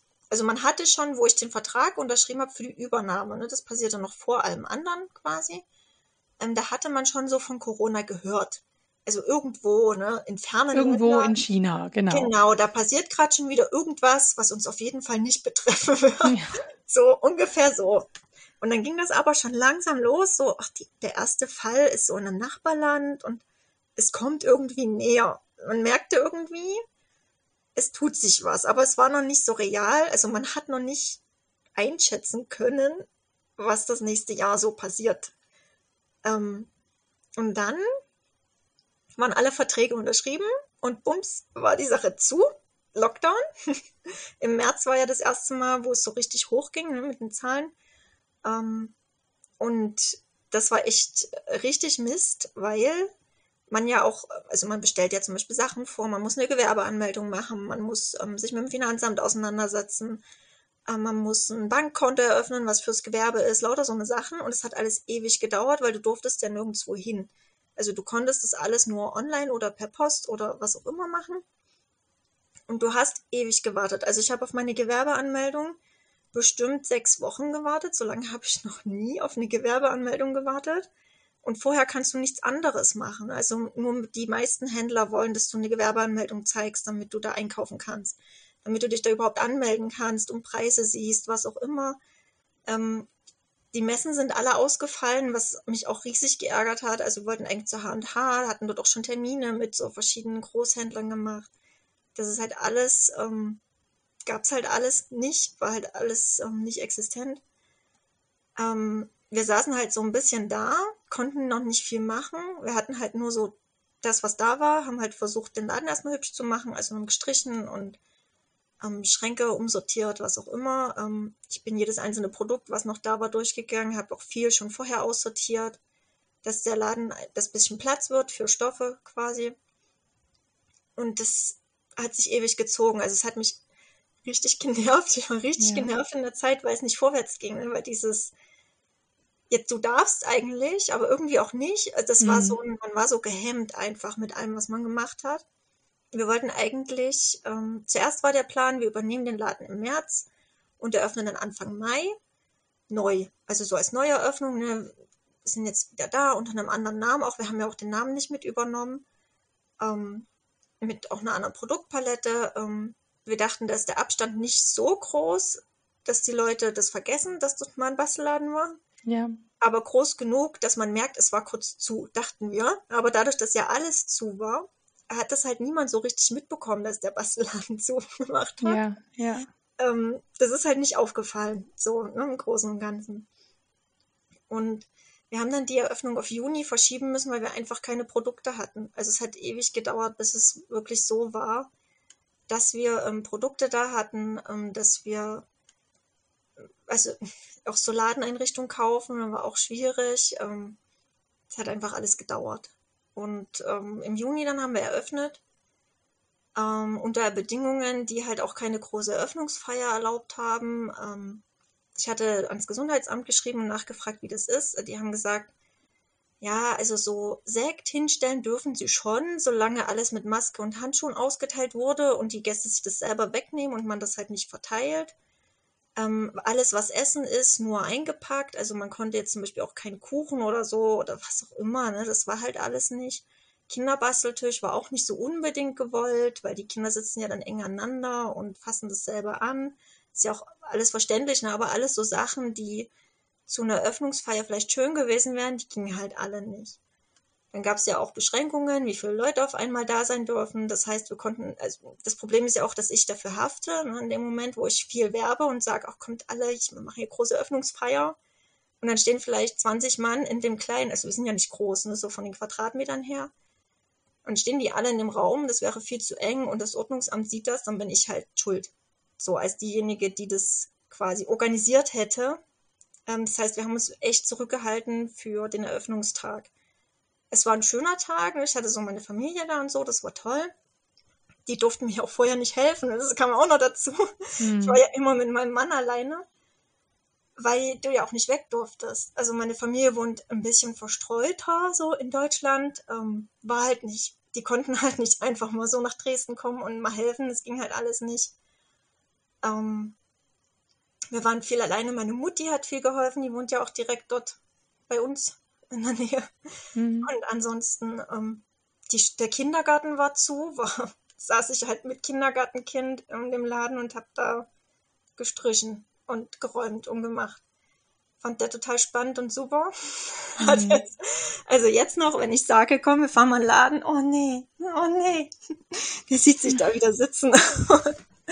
ja, es war, also es war jetzt nicht so optimal. Ne? Wir haben es geschafft und alles gut. Aber es hätte schon schöner sein können. Also man hat sich das mal im Februar, als man sich den Laden das erste Mal angeguckt hat, hat man sich das halt einfach anders vorgestellt. Ja, logisch. Aber vielleicht würde ich ganz gerne fragen wollen, ähm, dann geht es ja also um die Produktbestellung. Und du hast ja, ja, gesagt, zu dem Zeitpunkt kamen die Produkte dann nicht an aufgrund dieser ganzen Schwierigkeiten. Aber ähm, ich weiß nicht, meine Vorstellung davon ist immer, dass irgendwie so ein fliegender Händler kommt, der irgendwie Stoffsamples zeigt und sagt, das können Sie alles bestellen, dass man dann so einen Bestellzettel ausfüllt oder nee, ist das denn wirklich so oder ist das, ähm, war das vor 30 Jahren so und heutzutage ist das anders? Wie kaufst du deine Stoffe? Ähm, doch, das, das kommt schon hin. Also gerade so bei ähm, Kollektionsbestellungen, die ähm, Herbst-Winterware, Frühjahr-Sommerware, ist das schon so, dass einer kommt. Man guckt ähm, entweder die haben richtig schon Stoffproben da. Bei manchen gibt es nur Bilder, je nachdem, wie weit die schon in der Produktion oder in der Vorproduktion, in Test sind, was auch immer. Und ähm, das guckt man sich in Ruhe durch. Und dann sagt man, ich nehme das und das und das und das und das und das. Und dann schreibt er das auf. Und dann kann man noch, ähm, je nach Händler, bestimmte Sachen vereinbaren, ob welcher Stoff in welchem Monat kommt, was auch immer. Ähm, und dann ja, bestellt man das so. Also das ist schon. Ähm, also ist meine Vorstellung gar nicht so verkehrt. Ist gar nicht so verkehrt. Und genau. bezahlst genau. du das? Musst du das dann auch schon in Vorkasse gehen oder bezahlst du das erst, wenn die Ware kommt? Oder gibt es da so ein Kommissionsding, dass man sagt, okay, man kann, bezahlt es dann gestaffelt, so wie man das verkauft dann auch? Also wie läuft das denn eigentlich? Äh, also auf Kommission sind nur Schnittmuster drin. Das ist ähm, also sowohl bei Nähglück als auch bei Border so, dass das auf Kommission bei uns im Laden ist geht auch anders. Ne? Also man kann die Schnittmuster auch ankaufen und ähm, direkt bezahlen. Bei Kommission bezahlst du ja immer, was du mhm. verkauft hast. Da musst du halt regelmäßige Listen hinschicken. Ich habe das und das und das verkauft. Ähm, bei Border machst du halt einmal im Jahr nochmal eine große Inventur, wo nochmal alles durchgezählt wird. Dann haben die ja auch Kollektionswechsel. Das heißt, du musst immer mal Schnitte zurückschicken, die du nicht mehr verkaufen darfst und solche Sachen. Ähm, das ist aber nur bei den Schnittmustern so. Also Stoffe werden generell ähm, nicht auf Kommission verkauft. Zumindest habe ich noch keinen Händler entdeckt, der das macht. Wenn jemand einen kennt, dürft ihr mir gerne Bescheid. zu Louise, das würde viel Sicherheit offensichtlich bringen. Also in Vorkasse gehst du dann quasi. Ähm, also Vorkasse ist immer bei Erstbestellungen, zumindest bei 99 mhm. Prozent der Händler. Ähm, manchmal auch mehrere Erstbestellungen, dass man da in Vorkasse geht. Im Normalfall ist es so, dass man bestellt. Ähm, entweder es ist halt, also es gibt auch Online-Shops für Händler quasi, ähm, für so laufende Waren. Man hat ja auch Waren, die immer wieder kommen, so Unis oder Streifen oder Punkte, sowas, was man halt, was nicht kollektionsmäßig wechselt. Die kann man natürlich auch immer wieder nachbestellen. Da muss auch nicht extra einer kommen. Das kann man über die Online-Shops machen, dies, wie man das kennt. Also ganz normal mhm. wirklich, wie man das selber kennt. Nur, dass du halt ballenweise bestellst statt äh, zwei Zentimeter. Genau, genau, nur dass die Menge anders ist und der Endpreis am Ende steht ist auch etwas höher. Genau, aber das ist halt meistens so, ähm, dass man die Rechnung in dem Moment bekommt, wo die Ware bei einem selber ist. Und dann hatte ich ein bestimmtes Rechnungsziel. Meistens sind es 30 Tage. Ähm, es gibt auch Händler mit 60 Tage Rechnungsziel und dann muss man das halt bezahlen. So, Okay. genau. Mhm. Ähm, hab natürlich, ähm, dadurch, dass es keine Messen gab, ne, hab, musste ich mich ein bisschen rumprobieren. Äh, Ich hatte halt nicht die Möglichkeit, die Händler groß vorher ähm, kennenzulernen. Das hätte ich halt schon gerne gemacht. Deswegen hat mich das mit den Messen echt ein bisschen gestört, weil man da einfach die Möglichkeit hat, ähm, die Händler auf eine andere Art kennenzulernen. Und ähm, das hatte ich halt nicht. Das heißt, ich habe einfach Leute, also Händler angeschrieben oder die haben mich gefunden. Das passiert auch, ne, dass sie sehen, da hat ein neuer Laden eröffnet, da gehen wir mal hin und stellen uns vor, als wir sind Stoffhändler, was auch immer. Ähm, und dann habe ich halt bestellt und habe halt gemerkt, dort bestellst du gerne, dort bestellst du nicht so gerne. Ähm, dadurch gab es halt auch hier und da immer mal so ähm, Wechsel der Produkte, ne, weil es einfach, ähm, weil das Sachen waren, die ich vorher nicht ausprobieren konnte und die ich jetzt im laufenden Geschäft testen musste. Ähm, also wir haben ja zum Beispiel komplett unsere ähm, Jersey- und Sweat-Unis ausgetauscht in ähm, Bioware, was halt vorher nicht war. Das sind halt so Sachen, die habe ich erst im Nachhinein mitbekommen. Ähm, zwei Dinge, was, den, was die Stoffe angeht, was mich interessieren würde und was auch tatsächlich nachfragen war. Einmal ähm, ist, könnte ich mir vorstellen, ist es total schwierig einzuschätzen oder ich will von dir gerne wissen, wie du dieses Problem handelst. Einmal zu wissen, okay, natürlich eigene Dinge, die mir gut gefallen, aber auch im Hinblick auf die Kundschaft, die zu dir kommt, die du ja noch zu dem Zeitpunkt noch gar nicht kanntest, ne? also weil du ja neu warst. Und ähm, da zu entscheiden, für welche Stoffe entscheidet man sich ne? und für welche ähm, Art von Motiven und so weiter entscheidet man sich. Das kann ich mir total schwer vorstellen. Wie bist du an dieses Problem rangegangen? Ähm, also es ist schon so, dass ich ähm, sehr ich-bezogen bestelle. Das mache ich auch immer noch, ähm, weil ich, wie schon gesagt, eine schlechte Verkäuferin bin und deswegen und ich deswegen schwer Sachen verkaufen kann, hinter denen ich nicht stehe. Also mir fällt das unheimlich schwer, ähm, Dinge zu verkaufen, die ich selber zum Beispiel hässlich finde. Also es ist wirklich so, wenn es da es gibt so Stoffmuster, die finde ich halt einfach nicht schön oder auch Materialien, die benutze ich ähm, selber einfach nicht. Und dann kaufe ich die auch nicht ein. Also das ist, ähm, weil ich, wie gesagt, ich muss äh, dahinter stehen oder es muss zumindest, muss ich einen Sinn dahinter sehen oder ähm, irgendwo nachvollziehen können, dass die Leute das schön finden. So auf eine gewisse Art und Weise. Ich weiß natürlich, dass das nicht immer geht. Man muss ja auch seine Kundschaft im Blick haben, das ist schon so. Ne? Aber man versucht natürlich auch, die Kundschaft ähm, ranzuholen, die man ansprechen möchte. Ähm, das fängt ja schon damit an, ähm, welches Preissegment man anbietet. Das ist ja schon so der erste Punkt. Ne? Jetzt sitzen wir halt in Radebeul, was ähm, jetzt nicht äh, so, wo halt doch öfter mal Leute sitzen oder wohnen, die bereit sind, für eine gewisse Qualität mehr Geld auszugeben. Ähm, das weiß man. Also man macht, also zumindest äh, ich habe das getan, dass ich, äh, ich habe so einen Businessplan geschrieben vorher, ähm, wo dann klar war, dass wir den Laden nehmen. Ähm, habe ich mich halt hingesetzt, habe einen Businessplan geschrieben, der auf diesem, auf dieser Übernahme aufbaut.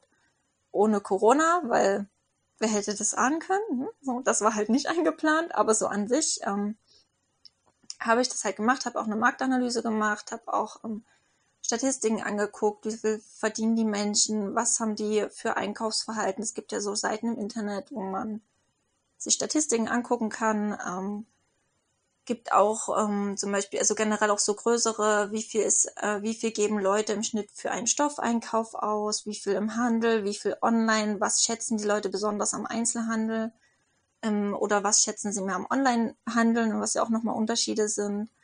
Ähm, das macht man im Normalfall, wenn man gründet. Ähm, deswegen habe ich das auch gemacht, auch äh, vor allem, weil man sich ja mit so einem Businessplan von einer Bank rechtfertigen muss eigentlich. Ähm, jetzt habe ich halt keinen Kredit bei einer Bank beantragt, deswegen war das eher so für mich, aber ich finde es halt trotzdem ähm, ganz gut und sinnvoll. Also wenn jemand sich selbstständig machen will, schreibt euch einen Businessplan, das kann ich nur empfehlen. Ähm, man merkt dadurch halt auch selber, weil man sich ja, also man rechnet ja, ne? man rechnet ja aus, was, ähm, es ist natürlich alles geschätzt, ne, was werden die Leute bei mir aus, einkaufen, wie viel lassen die bei mir ein Geld, wie viel Gewinnspanne ist dahinter, trägt sich der Laden oder nicht. So, das ist halt so das Ziel des Businessplans. Und da steht natürlich auch eine Zielgruppenanalyse drin. Und ich habe halt damit gerechnet, das hatte ich vorhin schon mal angedeutet, ne, so dieses Pro und Contra bei der Übernahme. Ich habe halt damit gerechnet, dass die Leute am Anfang im Laden stehen und nicht wissen, dass es ein Stoffladen ist. Und halt denken, es ist immer noch ein Bastelladen. So, damit, davon muss man halt ausgehen, dass ja. die Leute das erstmal nicht mitbekommen. Das war halt so Punkt eins. Das heißt, ähm, ich habe langsam angefangen, Stoffe einzuführen. Wir hatten früher, früher vor einem Jahr noch, hatten wir den vorderen Bereich so ein paar Stoffe und der Rest war mehr so basteln. Ähm, durch die vielen Produkte, die noch da waren und auch ähm, um den Leuten, die diesen Übergang etwas erleicht zu erleichtern, ja. ähm, war das halt erstmal so aufgebaut. Dann hatten wir ja relativ schnell auch so Plotterzubehör drin. Das ist ja auch das, was ähm, ähm, noch zusätzlich, also wir haben viel Plotter-Sachen, Textilfolien, wir verkaufen auch eigentlich ähm, Plotter, wobei wir die gerade nicht auf Lager haben, ähm, einfach bedingt durch die Corona-Situation, aber dennoch ähm, kann man die bei uns bestellen. Es kriegt jeder, der bei uns einen Plotter kauft, bekommt eine persönliche Einweisung. Wir helfen auch beim Einrichten ähm, und solche Sachen, was man halt im Onlinehandel nicht hat. Also das ist halt so das, was wir noch bieten.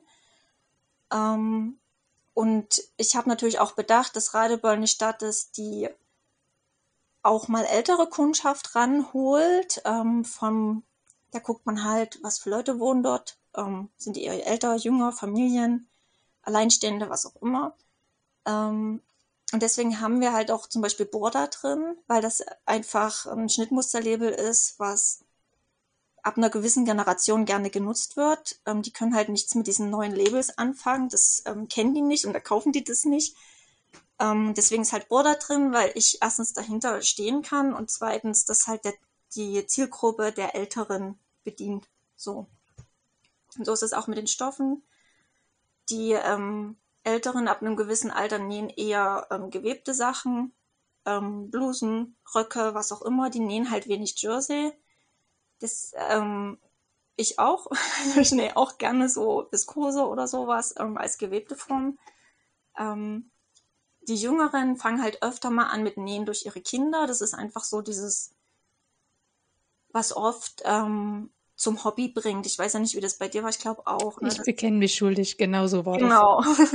bei mir ja auch. Ne? Das ist ja, also ich habe auch mit Nähen in der Schwangerschaft damals angefangen, so richtig. Und das ist halt, oftmals so, und dann näht man ja oftmals auch Jersey. Und ne? das ist einfach eine andere Art von Stoffen, die man vernäht. Und das ähm, gerade weil hat man halt irgendwie beides. Ne? Man hat einmal diese ältere Generation, die schon seit 40 Jahren näht und deswegen gerne auch diese Stoffe verwendet, die die schon seit 40 Jahren benutzen, was natürlich mhm. heutzutage ein bisschen schwierig ist. Aber andererseits hast du halt auch durchaus Familien da.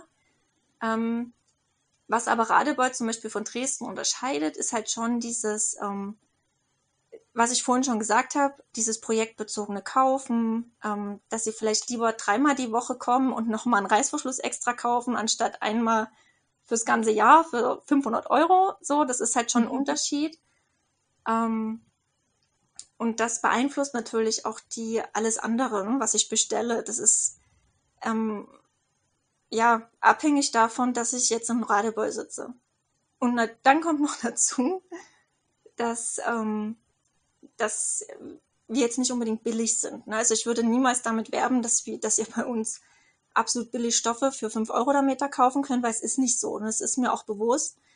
Ähm, mir ist es halt einfach wichtig, dass die Qualität stimmt. Und dafür bin ich halt als Händler bereit, mehr Geld auszugeben. Das bedeutet halt aber auch zwangsläufig, dass ich dies, diesen Preis weiterreichen muss an die Kundschaft. Ähm, und dass ich dann natürlich eine Kundschaft haben möchte, die dazu auch bereit ist. Es ist einfach so ähm, wenn dann Leute zu mir in den Laden kommen und sagen, ja, das kriege ich ja woanders, kriege ich ja Jersey viel billiger, dann stimmt das. Also würde ich auch nie rumdiskutieren, weil das ist natürlich so. Ähm, liegt aber halt einfach daran, dass ich dann vielleicht eine andere Qualität besorgt habe als der Laden, wo man das halt für 7 Euro der Meter kriegt. Bei mir kostet es halt 14 und ne? dann ist das halt so. Ähm, wie gesagt. Ähm, Gut, aber dafür hatte von dir ja wirklich eine andere Qualität. Es ist häufig ja, Bio. Bio-Qualität, ähm, die du anbietest, ne? Und eben Ja. auch vom Druck und vom Print her, dass eben nach zehn Wäschen der Druck und der Print immer noch so aussieht wie beim ersten Mal und nicht. Richtig. Da bin ich auch Genau. schon ganz oft reingefallen, vor allem bei den tollen Stoffmärkten, so einfach so ein 5-Euro-Stoff mitgenommen und dann nach dem ersten Waschen war das Blau nicht mehr blau, sondern so mit so weißen Fusseln drauf. Ja, das. genau, richtig. Und das ist mir halt auch wichtig und ich nehme das halt auch durchaus ernst, wenn Leute jetzt äh, ähm, vermehrt zu mir kommen würden und ich merken würde, es ist besonders ein Händler, der Probleme bereitet. Ich merke das ja auch selber beim Ballen abrollen. Es gibt Händler, ähm, da habe ich viele Fehldrucke oder viele ähm, Teilungen in den Stoffballen oder viele Markierungen und daran merkt man halt schon auch selber, wie hoch die Qualität ist. Machen die vorher eine Qualitätskontrolle oder nicht? Ne? Das ist schon ein Unterschied. Und ein paar Stoffe im Sortiment, die, ähm, wo man dreimal überlegt, ob man die kauft, ne, die so ab 30 Euro der Meter dann losgehen. Das sind aber zwei, drei wirklich besondere ähm, so Hosenstoffe, ähm, Baumwollstretch, ähm, die halt einfach cool sind. Die muss man sich mal angucken vor Ort, weil die fetzen halt einfach total. Die sind halt äh, durchaus teurer. Ähm, aber wir haben halt auch einen Baumwollstretch für 14 Euro. Also ich gucke schon, dass ich auch immer ein Gegenstück habe, ne, was qualitativ trotzdem passt, aber ähm, nicht so teuer ist. Ähm, das muss man halt, ja. Da sind wir auch bei einem spannenden Thema. ähm, Und du musst auch auf keinen Fall über Zahlen oder Prozente sprechen, aber Preisgestaltung. Entscheidest du den Endpreis oder ist das wie vergleichbar mit einem Buchpreis? Hast, hast du da eine Meterpreisbindung? Also wie läuft das in einem Stoffladen? Weil, äh, weil du kaufst ja den Meter auch zu einem gewissen Preis ab. Ja, genau. Ich kaufe den Meter auch zu einem gewissen Preis, ähm, der auch unterschiedlich ist, je nach, je nach Großhändler. Ähm, also es gibt, zumindest habe ich keinen Händler, der mir einen Preis direkt vorschreibt, also wo steht, dass es preisgebunden ist. Ähm, es gibt, ähm, ich habe jetzt bei einem kleineren ähm, Label, mit der ich ähm, zusammenarbeite, zum Beispiel Stoffe vorbestellt. Die hat jetzt eine, ihre erste Eigenproduktion, ist das, die jetzt äh, bald, nächste Woche müsste die ankommen. Ähm, die heißt Fadenspiel. Ähm, die macht eigentlich so ähm, Stickdateien und Plotterdateien. Da, da, da, Stick- und Plotterdateien macht sie, genau. Und sie hat jetzt ihre erste Stoffeigenproduktion rausgebracht und bringt jetzt auch bald noch eine neue dann im Herbst raus. Und ähm, bei ihr war halt zum Beispiel ähm, bei der Preisvorgabe, dass man nicht günstiger als sie selbst sein soll im Verkauf an die Endkunden, was ja auch verständlich ist. Ähm, das Da würdest halt du ja auch Minusgeschäft machen, wenn du es weniger. ja, also es würde sich auch nicht lohnen, hat sie auch gleich gesagt, dass sich das eh nicht lohnt. Aber es gibt ja durchaus, wenn, also dann die Masse macht's halt, ne? Wenn man jetzt ein großer, sagen wir mal, man ist ein riesen Online-Shop, bin ich nicht, aber gibt's ja, ne, die Mhm. Massen kaufen, die vielleicht von einem Stoff auch mal 100, 200, 300 Meter da haben, Mhm. was Ja, ich ja jetzt hab. weiß ich, was du meinst. Mhm. Ja. Genau, ähm, die können halt über Masse ähm, Gewinn generieren, auch mit einer Gewinnspanne, die sich für mich nicht lohnt. Ähm, also bei ihr war das, ähm, ich, habe da nicht viele Meter gekauft, ähm, deswegen muss sie sich da gar keine Sorgen machen, das wird nicht passieren. Das heißt aber, du musst dir über diese Gewinnspanne selber Gedanken Ja, machen. genau. Und ähm, es Lernt man das in der Ausbildung oder Ja, das können? also ich, in, der, in meiner Ausbildung ähm, lernt man auch Preisgestaltung, aber nicht für einen Einzelhandel, sondern für Anfertigung. Also das ist noch Mhm. was anderes.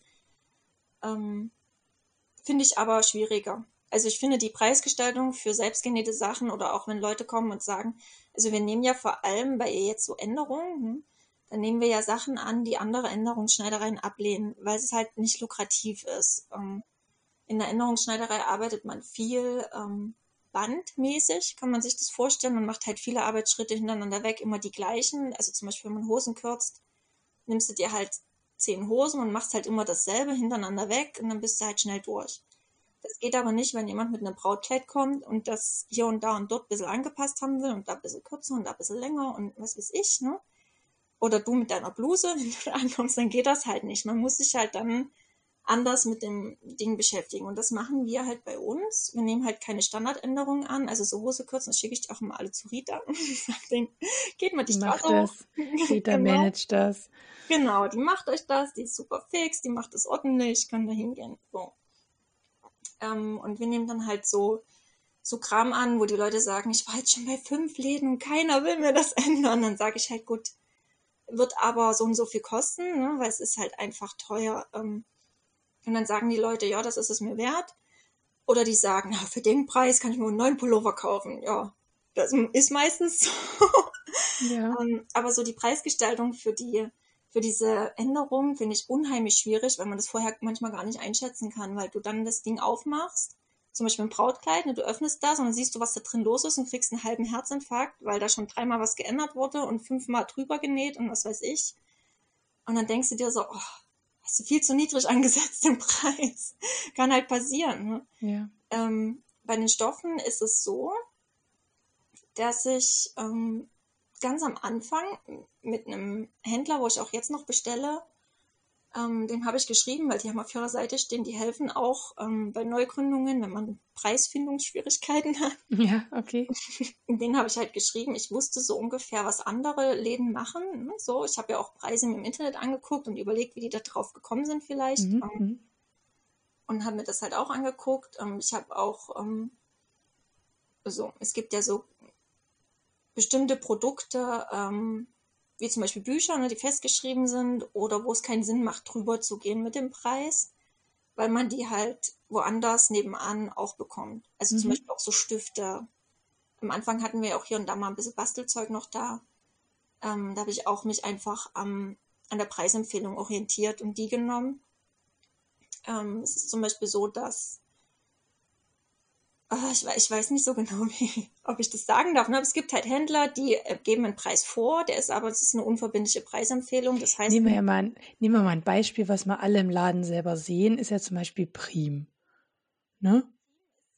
Aber da gibt es doch die Kategorien A, Produkt B und das ist mit Preisen so festgelegt. Du musst sie nicht nehmen, aber viele machen es ja die gucken dann, also gucken dann an der Kasse, oh, welches, welcher Buchstabe steht denn drauf und gucken dann in ihrer Tabelle nach. Also, Richtig. dass wir also, einfach mal ein Beispiel haben. Aber genau. bei Stoffen steht das ja nicht drauf, A, B und C. Genau, aber genau, Prim ist eigentlich ein gutes Beispiel, weil ähm, das Oder auch nie. Doch, eigentlich schon, weil das, also das ist eine unverbindliche Preisempfehlung. Das heißt, ähm, es wird geraten, diesen Preis zu nehmen weil den halt alle nehmen und weil es dir nichts bringt, da drüber zu gehen. Also mhm. gerade auch Prim hat er jetzt angefangen, an Endkunden zu verkaufen, was ja viele Händler ähm, äußerst schlecht fanden, diese Entscheidung. Ähm, was mir relativ egal ist, weil online gibt's das so oder so, ob das jetzt von Prim direkt kommt oder von einem anderen Groß, also von einem anderen Stoffhandel, den man online kennt, ähm, ja, also wer das online haben möchte und ich habe es halt gerade mal nie vorrätig, der kann sich das überall kaufen. Ob das jetzt von Prim kommt oder wo auch immer, ist kein Unterschied. Ähm, und man könnte auch drüber gehen. Ne? Also ich dürfte auch sagen, ja, die Preisschläge, diese Gewinnspanne, die ist mir zu niedrig für die Nadeln. Ich mache da mal noch drei Euro mehr. Mhm. Ähm, mache ich aber nicht. Also könnte man, ne, aber mache ich nicht. Ähm, gibt auch groß, also Stoffhändler, die das machen, die dann hinschreiben, wenn man ähm, die Rechnung bekommt, steht dann da unverbindliche Preisempfehlung, keine Ahnung, 17,50 Euro der Meter. Ähm, meistens haut das auch mit der Kalkulation hin, die ich selber habe. Ähm, deswegen okay. passt das ganz gut. Ähm, ja, wie gesagt, das, ähm, wenn ich bei jedem Stoff gucken würde, würde ich mich verrückt machen. Ich gucke auch nicht, was andere für Unis nehmen, ähm, weil ich ähm, wie gesagt, ne, wir verkaufen ja Bio-Unis, die sind GOTS-zertifiziert und das Problem dieses Jahr ist ja, dass die Preise der ähm, Bio-Baumwolle so extrem hochgeschossen sind. Ähm, also wir mussten auch unsere Preise im Stück anheben. Am Anfang haben die 12,90 Euro gekostet. Das war ja noch so im normalen Uni-Jersey-Bereich, mehr oder weniger. Gibt es auch billiger, ja, aber war noch okay. Ne? Mittlerweile sind wir bei 14 Euro und ich kann auch nicht sagen, ob das so bleibt weil auch mein Großhändler für meine Uni-Jerseys mir keinen Festpreis mehr bieten kann. Also der ähm, ändert die Preise und passt die gerade an die Kosten der Baumwolle an. Mhm. Und das ist halt ähm, schon ein bisschen schwierig. Ne? Für, die, für meine Kalkulation ist das der Horror, weil das, ich kaufe die zu einem bestimmten Preis einmal ein, mache den Preis fest dafür. Und beim nächsten Mal, wenn ich die Farbe nachbestellen will, kostet es auf einmal ein Ja. Euro mehr pro Meter für mich. Dann das ist ähm, nicht schön. Blöd. Mhm. Ja, genau. Ja, weil man es den Kunden dann erklären muss, hey, vor einer Woche habe ich den noch für den Preis gekauft. genau. Richtig. Mhm. Genau, Ja. richtig. Kann ich gut nachvollziehen, ja. Ja, ja spannend. Also man, ne, man hört schon, das ist eigentlich also mit ganz schön viel Überlegungen, Rechnerei und ähm, ja, auch so vorausschauendes Überlegen, ne? So Ja, hängt das zusammen. Also, ne, was könnten meine Kunden gerne wollen? Was entspricht auch meinem Geschmack, damit man es gut verkaufen kann, also dass du Ja. hinter den Stoffen stehst. Und ähm, ein Thema finde ich noch ganz wichtig, weil das dir auch sehr wichtig ist. Ähm, dieses ganze Thema Nachhaltigkeit ist dir ja auch, also ist ja dir ein Herzensthema und du Ja. achtest ja auch in deiner Ladengestaltung und in den ganzen Produkten darauf. Ähm, und du hast es ja vorhin auch schon angedeutet, ne? also du verkaufst auch 10 Zentimeter, weil dir das eben auch aus diesen Gründen sicherlich wichtig ist, dass die Stoffe nicht irgendwo vergammeln in irgendeinem Schrank und am Ende weggeschmissen werden, sondern dass die Leute eben das kaufen können, was sie vernähen und brauchen und nicht eben so viel Müll produziert wird. Und du hast ja zum Beispiel auch deine ganzen Etiketten und alles auf besonderem Papier, ich glaube Graspapier, ne? ja, genau. ähm, weil das einfach ähm, ein nachhaltiges Produkt ist. Und ähm, genau, wir hatten ja vorhin auch schon über diese Bügelapplikationen gesprochen, die Mhm. jetzt auch etwas nachhaltiger sind, weil sie eben Papier verpackt sind und auch ähm, der Klebe, der Klebepunkt äh, frei von Tierprodukten ist, Ja. was auch nachhaltig ist, dass wir weniger Tierprodukte verwenden, überhaupt insgesamt weniger Tiere ausbeuten in diesem Leben. Ähm, und das finde ich auch sehr spannend, weil ich wüsste jetzt in Dresden spontan oder in Dresden Umgebung kein Laden, der da so viel Wert drauf legt. Also das finde ich hebt euch auch nochmal hervor. Also, äh, Oder der das so nach außen auch trägt und sagt mir, es ist wichtig. Ne? Ja, also lustigerweise sagen mir immer viele, dass ich das gar nicht ähm, gut genug bewerbe, diese Tatsachen, dass ich das so mache. Ähm, Also du könntest damit offensiver sein, da bin Ja, ich mir ziemlich das- sicher. wurde mir durchaus schon des Öfteren mal gesagt. Ähm, ich finde, also ich bin vielleicht auch zu selbstkritisch dafür, weil ich finde halt noch nicht, dass ich an dem Punkt bin, an dem ich gerne wäre, was das Ja. angeht. Ähm, ich habe halt so ein, ähm, so ein, äh, ja, ich weiß nicht, so, ein Ziel vor Augen, so das perfekte Ziel, was ich wahrscheinlich nie erreichen werde. Ähm, das habe ich halt so im Kopf und irgendwie ähm, fühle ich mich da noch nicht ähm, nahe genug, um das selbst so werben zu können. Aber ähm, also ich kenne in Dresden zum Beispiel schon auch Stoffläden, die zum Beispiel nur Biostoffe haben, was jetzt bei uns ja zum Beispiel nicht so ist.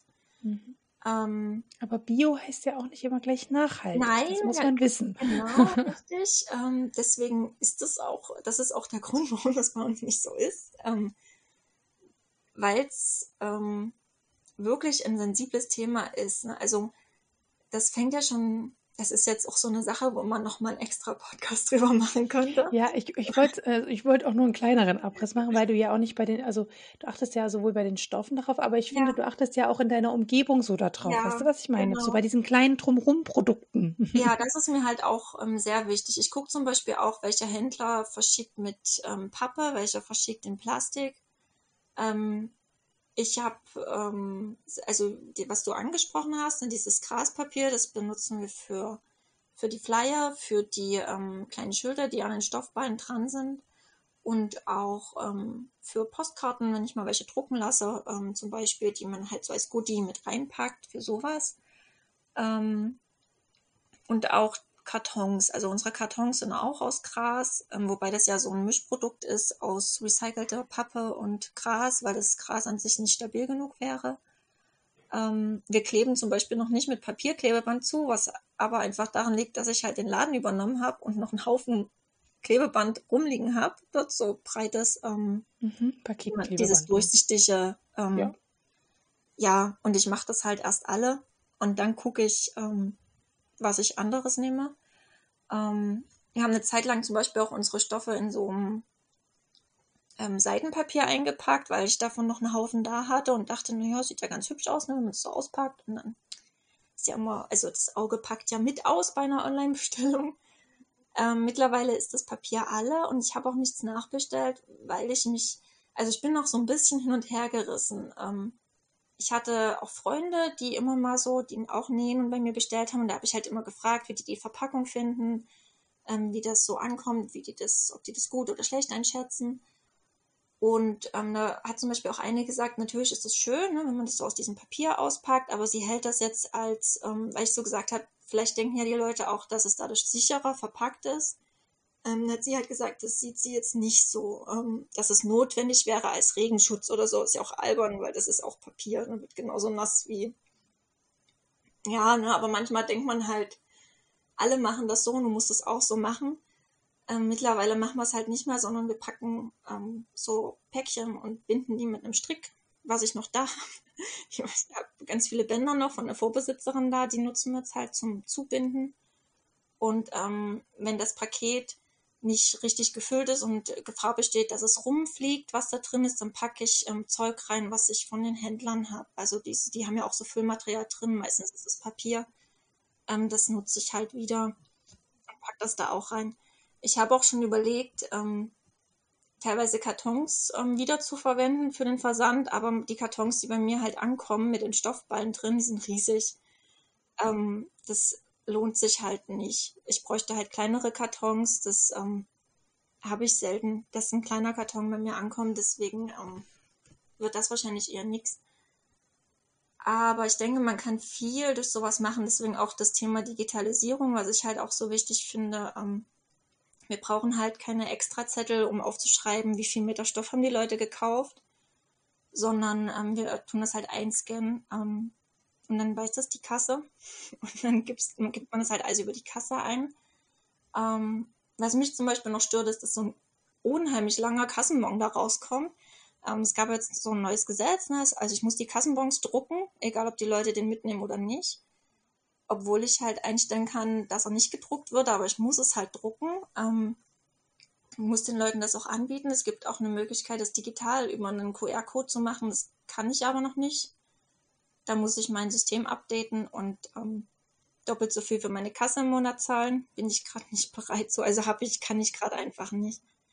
Ähm, und es steht ja jetzt immer, also man musste ja ähm, die Kasse ähm, ja, da gab, musste man so eine Schnittstelle einrichten fürs Finanzamt.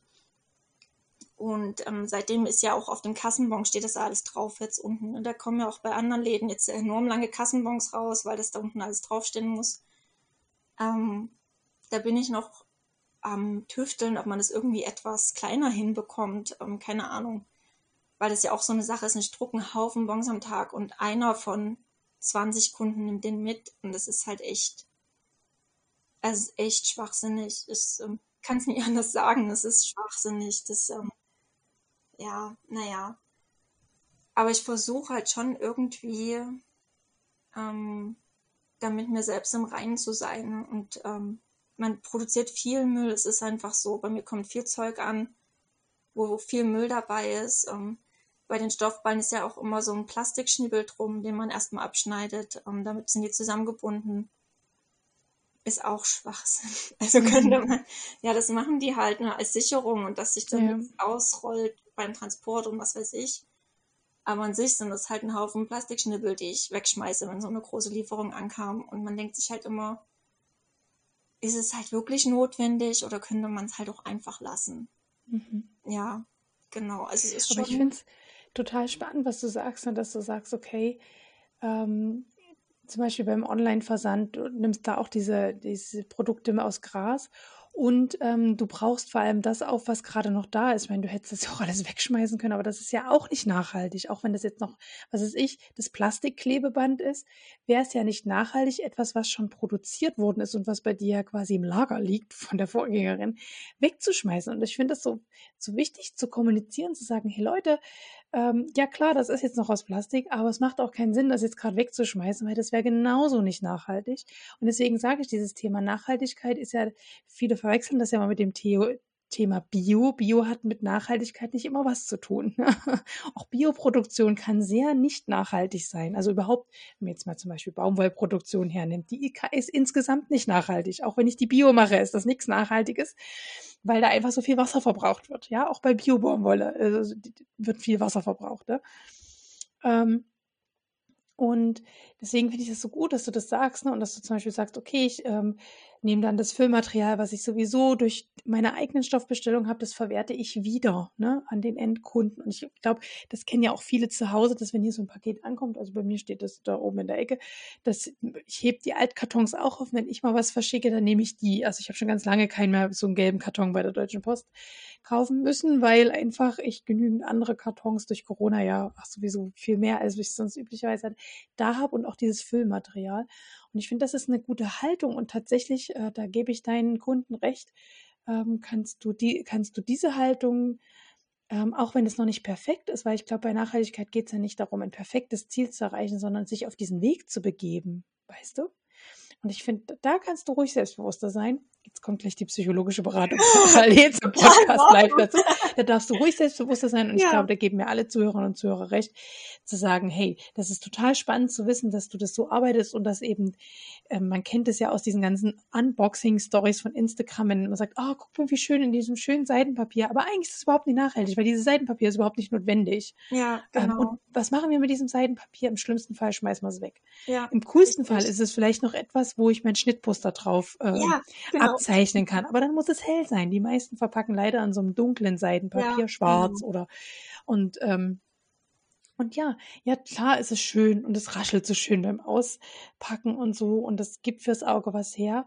Aber es ist im Sinne der Nachhaltigkeit völlig absurd, das nochmal in Papier einzupacken. Ist einfach so. Ne? Also auch theoretisch der Strick könntest du ja theoretisch auch weglassen, wenn das in das Paket so reinpasst. Ne? Genau, das stimmt. Aber es ist so, ne, das sind so Dinge, äh, ich glaube, über die, über die man sich erst im zweiten Schritt Gedanken macht, wenn man zum Thema Nachhaltigkeit sich Gedanken macht. Und ähm, ich hatte ja im letzten Podcast äh, die liebe Inka von Need for Needles und die macht sich ja auch so viel über Nachhaltigkeit, Gedanken über nachhaltiges Nähen und wie kann sie ganz viel upcyclen, recyceln. Ich weiß, das ist auch ein totales Thema von dir. Also vielleicht muss ich euch beide mal zusammen zu diesem Thema einleiten, Refashion und so. Ähm, und ich finde diesen Gedanken so wichtig und und ich finde, das machen nicht viele Stoffläden, sich dahinzustellen, zu sagen, ich versuche diesen Nachhaltigkeitsgedanken konsequent umzusetzen. Es gibt schon Stoffläden, die sagen, ja, wir gucken, dass wir die Kartons wiederverwerten, wir gucken, dass so einzelne Punkte, aber so diese Gesamthaltung, äh, erlebe ich bei dir am konsequentesten. Also, ne, dass du auch, und das sieht man ja auch an deiner selbstkritischen Haltung, sagst, na ja, eigentlich, ne, es gibt noch so ein paar Punkte, die mir nicht gefallen. Zum Beispiel, dass ich auch Müll produziere, den ich gar nicht produzieren will, weil meine Lieferanten mir wiederum Müll schicken, den ich gar nicht brauche. Siehe Plastikschnippel. Aber ich finde es so schön, auf diesen Weg zu gehen und, äh, und auch dem Kunden zu zeigen, man kann sich auf den Weg begehen und der Weg ist nicht perfekt, aber man kann anfangen. Ne? So, und ich finde es vor allem sehr mutig, weil du ja noch sehr, also bist ja neu im Stoffladen und ihr könnt ja jetzt erstmal Hauptsache wir überleben und Gewinnmaximierung wichtiger sein als dieses Thema. Und ich finde das auch sehr spannend, dass du das gleich von Anfang an so parallel mitlaufen lässt. So, dass das so eine Selbstverständlichkeit wird. Ne? Und, ähm, und das hat ja auch wieder Investitionskosten gehabt, zu sagen, ich stelle jetzt um von normalem Papier und zu hin zu diesem Graspapier, was eben nachhaltiger ist als normales Papier. Ne? Ja, richtig. Ja, und so wächst natürlich der Laden. Ne? So wie ich wachse und mich verändere, ähm, wächst auch der Laden und verändert sich und natürlich ähm, wird der Laden zu 100 Prozent durch das beeinflusst, was bei mir los ist. Das ist normal, weil ich der Laden bin. Das ist ja. Aber ich finde das so, das, also das ist ja auch das Spannende und das macht es ja auch persönlich und so nahbar, weißt du? Ja. Also verstehst du, das ist nie irgendeine Kette, wo ja. ich hingehe. Also ich nenne jetzt, wir haben ja Werbung gesagt. Ähm, wenn ich zum Beispiel zu Stoff und Stil gehe, äh, was ich, wenn ich mal in Berlin bin oder Köln, Köln wahrscheinlich ja, nicht mehr, ja. aber in Berlin gehe ich schon gerne mal hin, weil es ist einfach eine Wahnsinnsauswahl. Ja. Das kann man ja so. Und, ähm, und wenn man an eine gute Verkäuferin kommt, haben die auch Ahnung, ne? Ja. So. Und ähm, das ist schon, also, aber es ist eine andere Form von Einkaufen. Währenddessen, wenn ich in einen Stoffladen vor Ort gehe, ich weiß, ich krieg dort nicht alles, ne? Aber es ist nahbar, ne? Und wenn ich dich halt nach irgendwelchen BH-Utensilien frage und du mir eben erklärst, Claudia, es lohnt sich für mich hier in die BH-Utensilien da zu haben, weil du bist die Insche im Jahr, die einmal im Jahr danach fragt, ne? so, Ja, genau. dann kann ich das auch total nachvollziehen und dann gehe ich ja nicht wütend aus dem Laden und denke, Luisa, die hat ja kein BH-Utensilien, ist sie bescheuert, sondern denke ich mir, ja, die hat recht, ich bin ja die Insche, die kommt einmal im Jahr, ne? und ansonsten, vielleicht kauft die Oma noch eine BH-Verlängerung, weil jetzt irgendwie der BH hinten enger geworden Ja, ist. das hab ich. ja, genau. Das hast du da. Und, ähm, und dann macht das ja auch Sinn, das im Laden zu haben. So. Ja. Ähm, und dann ist für mich auch okay, ne? Und dann sagt man, okay, das sind dann Dinge, die kauft man dann im Internet und das ist gut, weil es dann Leute gibt, die haben das, die haben eher ein Lager und sind halt komplett im Online-Shop. Ja, System. ich finde das auch überhaupt nicht schlimm. Also manchmal gibt es auch so Leute, so Kundschaft, das ist auch niedlich, ne? Die meinen das ja auch, die wollen dann ja unterstützen und dann kommen die und sagen, oh, jetzt habt ihr ja das nie und ich wollte so gerne bei euch kaufen, jetzt muss ich das mal anders kaufen, aber das ist, also ich finde das nicht schlimm, ne? durchaus. Nee. Ich äh, gehe selber zu anderen Stoffläden einkaufen. Es gibt halt so Sachen, ne? Ich habe zum Beispiel ähm, bei der Kathleen von Fabricara, ne, habe ich ähm, Tüll gekauft, die hatte so, ähm, die hatte bunten Tüll da. Also wirklich so bunten Regenbogentüll. Das hatte ich halt nicht.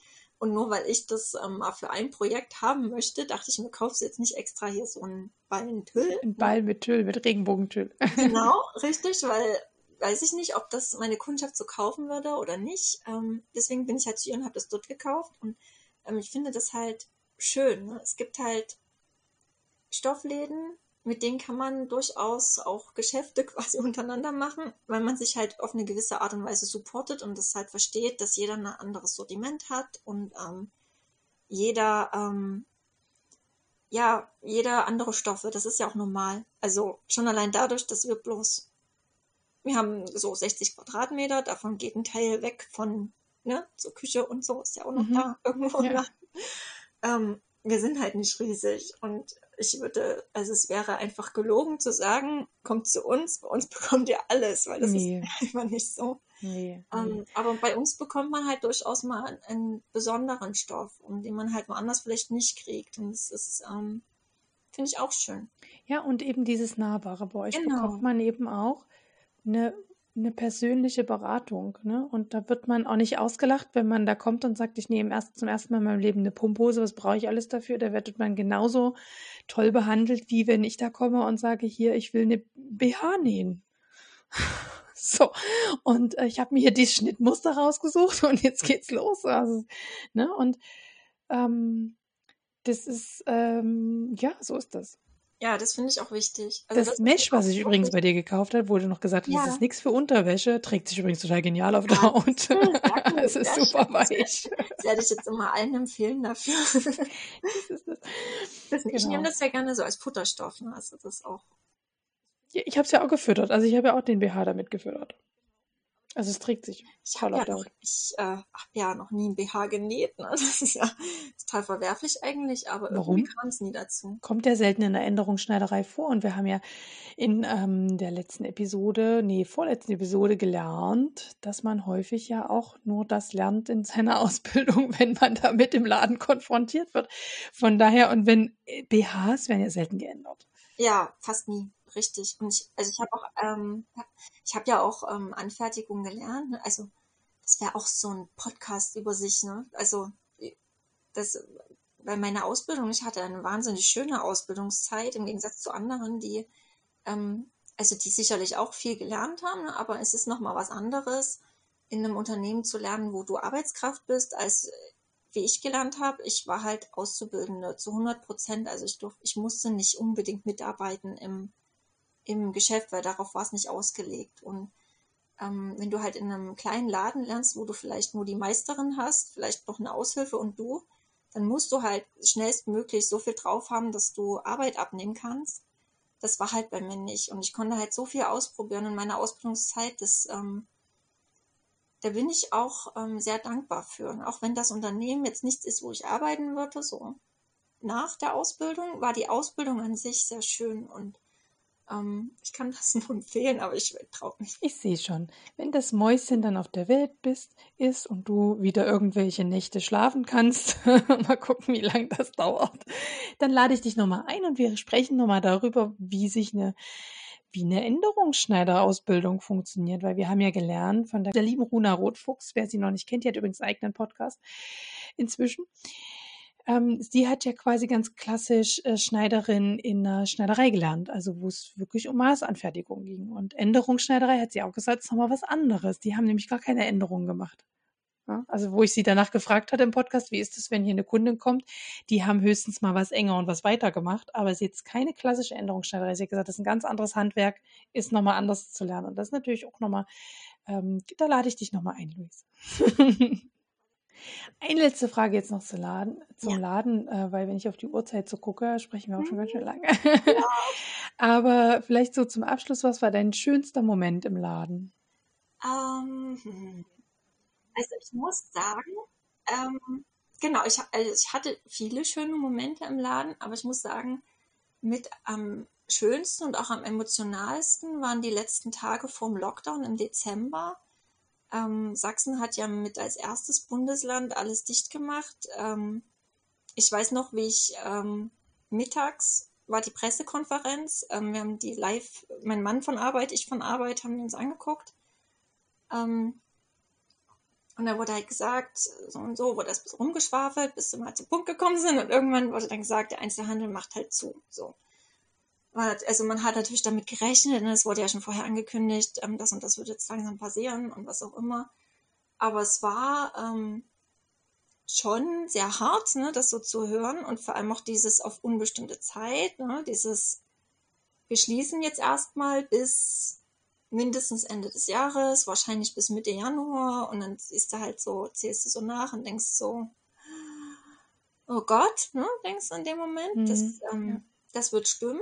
Und ähm, dann war das so, dass in, in, auf der Hauptstraße haben sich die Händler so kurzfristig zusammengetan. Das war auch echt schön. Also die kamen dann auch zu mir in den Laden.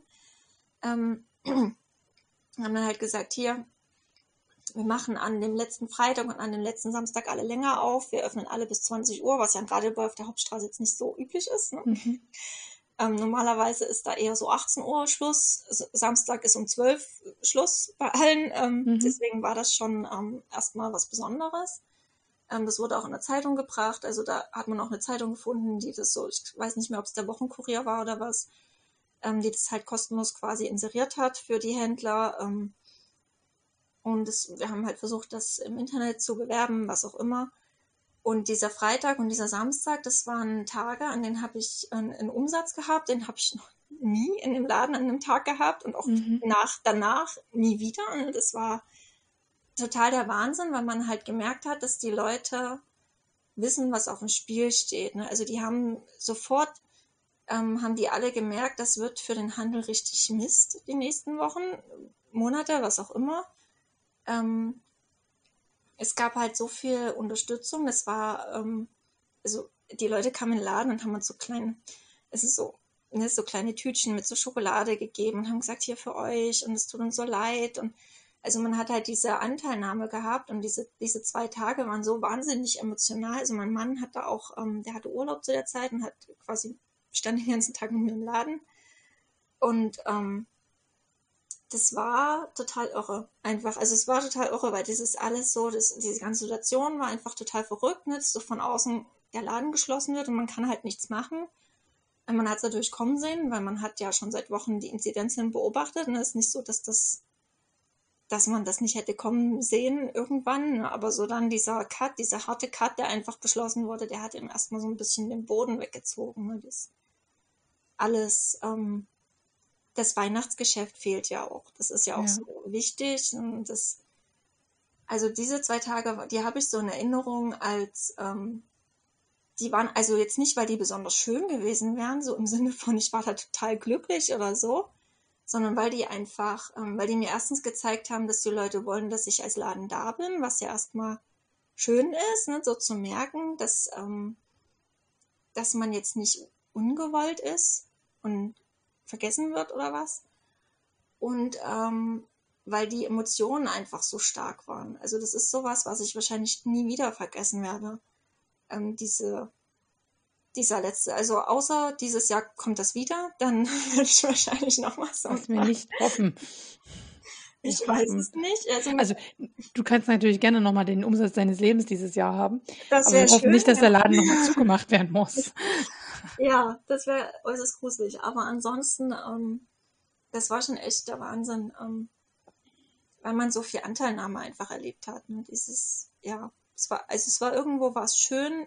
Also man hat so schöne Dinge erlebt im Schlechten. Also überhaupt das ganze letzte halbe Jahr war so, man hatte immer schlechte Tage, wo man dachte, das, ah, das wird nie wieder was, so, oder wo man da saß und dachte, das kann, Ding kannst du morgen zumachen und Schluss oder so. Also was, also auch wenn ich es wollte, dann ne, würde das ja gar nicht gehen. Aber ähm, man will es ja auch nicht. Äh, und dann gleichzeitig erlebt man aber so Momente, dass halt, also ne, so, die das wieder wegmachen auf einmal. Es ist so mhm. ein Auf und Ab, dieses Auf und Ab der Gefühle, das, das macht mich wahnsinnig. Es ist wirklich anstrengend. Ja. ja. Ja, aber ich glaube, äh, da haben doch unsere Zuhörerinnen und Zuhörer einen ganz guten Eindruck bekommen, wie es ist, einen Stoffladen zu führen und dass das nach außen immer sehr leicht aussieht, aber dass sehr viele Entscheidungen in, im Hintergrund gefällt werden müssen, sehr viele Abwägungsprozesse eine Rolle spielen. Immer wieder mit dem Hintergrund auf der einen Seite natürlich ein, ein angenehmes Erlebnis für den Kunden zu schaffen und gleichzeitig ja aber auch, äh, wenn man es mal so sagt, auch davon leben zu können und eben einfach ja, seine Familie ernähren zu können, die Kosten decken zu können und dass das halt einfach auch wichtig ist. Ne? Ja, okay. Ich würde sagen, es ist ein ganz guter Moment, das Codewort mal zu nennen. Also wer nämlich so einen Unterstützungsgutschein gewinnen möchte für 25 Euro und das Codewort ist Radebeul. Googelt selber, wie es geschrieben wird. Ich finde, ich habe es aber gerade sehr deutlich ausgesprochen. Und alle, die es richtig schreiben, haben die Chance auf den Unterstützergutschein. Ich wiederhole es nochmal. Radebeul ist das Codewort der Stunde. So. Kommen wir zu unserer Kategorie Empfehlungen und du möchtest ein paar Instagram-Accounts empfehlen. Ich auch. Lass uns mal so abwechselnd empfehlen. Was ist deine erste Empfehlung? Genau, meine erste Empfehlung ist Frau Banane näht. Ähm, die kennt man vielleicht sogar schon. Die ist, ähm, hat so ich glaube, zweieinhalbtausend Leute mittlerweile, die ihr folgen. Ähm, die, ich teile die auch immer mal auf meinem Instagram-Account. Ähm, die macht ganz, ganz, ganz viel Upcycling-Zeugs. Ähm, generell macht die einfach coole Sachen. Man muss sich das mal angucken. Ähm, die näht immer ein bisschen bunter, ähm, gemusterter, macht auch viel so mit Druck. Oder letztens hat sie ja, die macht eine Dingtasche ähm, genäht mit verschiedenen Klappen und die eine ist so mit LEDs gefüllt und die leuchten. Ähm, da hat sie extra gelernt, wie man lötet dafür, damit sie das so umsetzen kann. Also es ist äh, schon echt ähm, Wahnsinn, was sie so ähm, umsetzt und das macht mir einfach immer Spaß. Also wenn man ihr Account anguckt, der macht halt einfach immer Spaß. Wenn man da einfach auch noch mal nur mal durchscrollt, ne? wenn man so die Bilder sieht, die sie so teilt, das ist schon echt, ähm, kann ich nur empfehlen. Das ist ein toller ähm, freudebringender Account. Wenn ich schlechte Laune habe, manchmal gucke ich einfach auf ihren Account und freue mich über ihre Farben und dann ist schon schöner alles. Hm.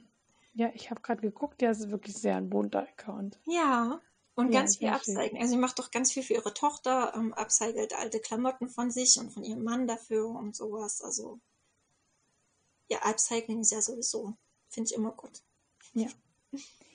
Ich äh, mache weiter mit dem Instagram-Account von Seam Ripper and Friends. Die hatte äh, vor kurzem einen Poster zu allen aktuellen Näh-Challenges äh, gemacht. Den habe ich euch in den Shownotes verlinkt. Überhaupt ist alles in den Shownotes verlinkt, was wir hier erzählen. Also immer, ne, wisst ihr Bescheid inzwischen. Und die, die heute zum ersten Mal zuhören, es gibt ein, äh, ein immer einen Blogartikel dazu äh, zum Podcast und da sind dann alle Links, die wir heute erwähnen, drin. Da kann man ganz bequem draufklicken und kommt gleich auf die entsprechende Seite. Und das fand ich immer ganz cool.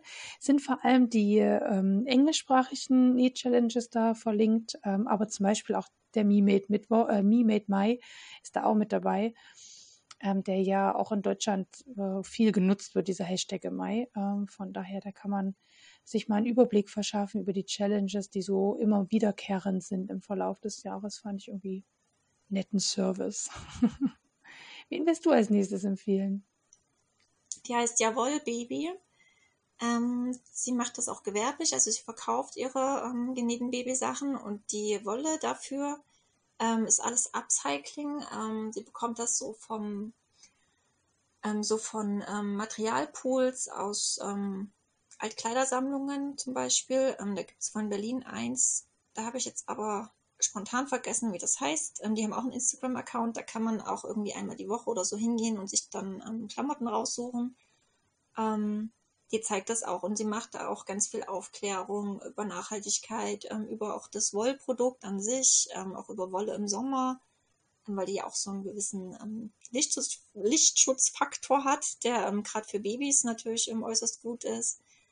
Ähm, also es ist wirklich auch ein schöner Account, habe ich jetzt erst vor kurzem entdeckt, also ich glaube so vor einem Monat oder vor anderthalb Monaten vielleicht.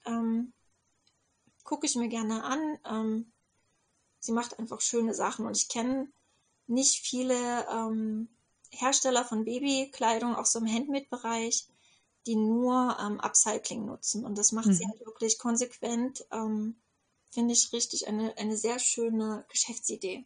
So. Ja. Ja. ja.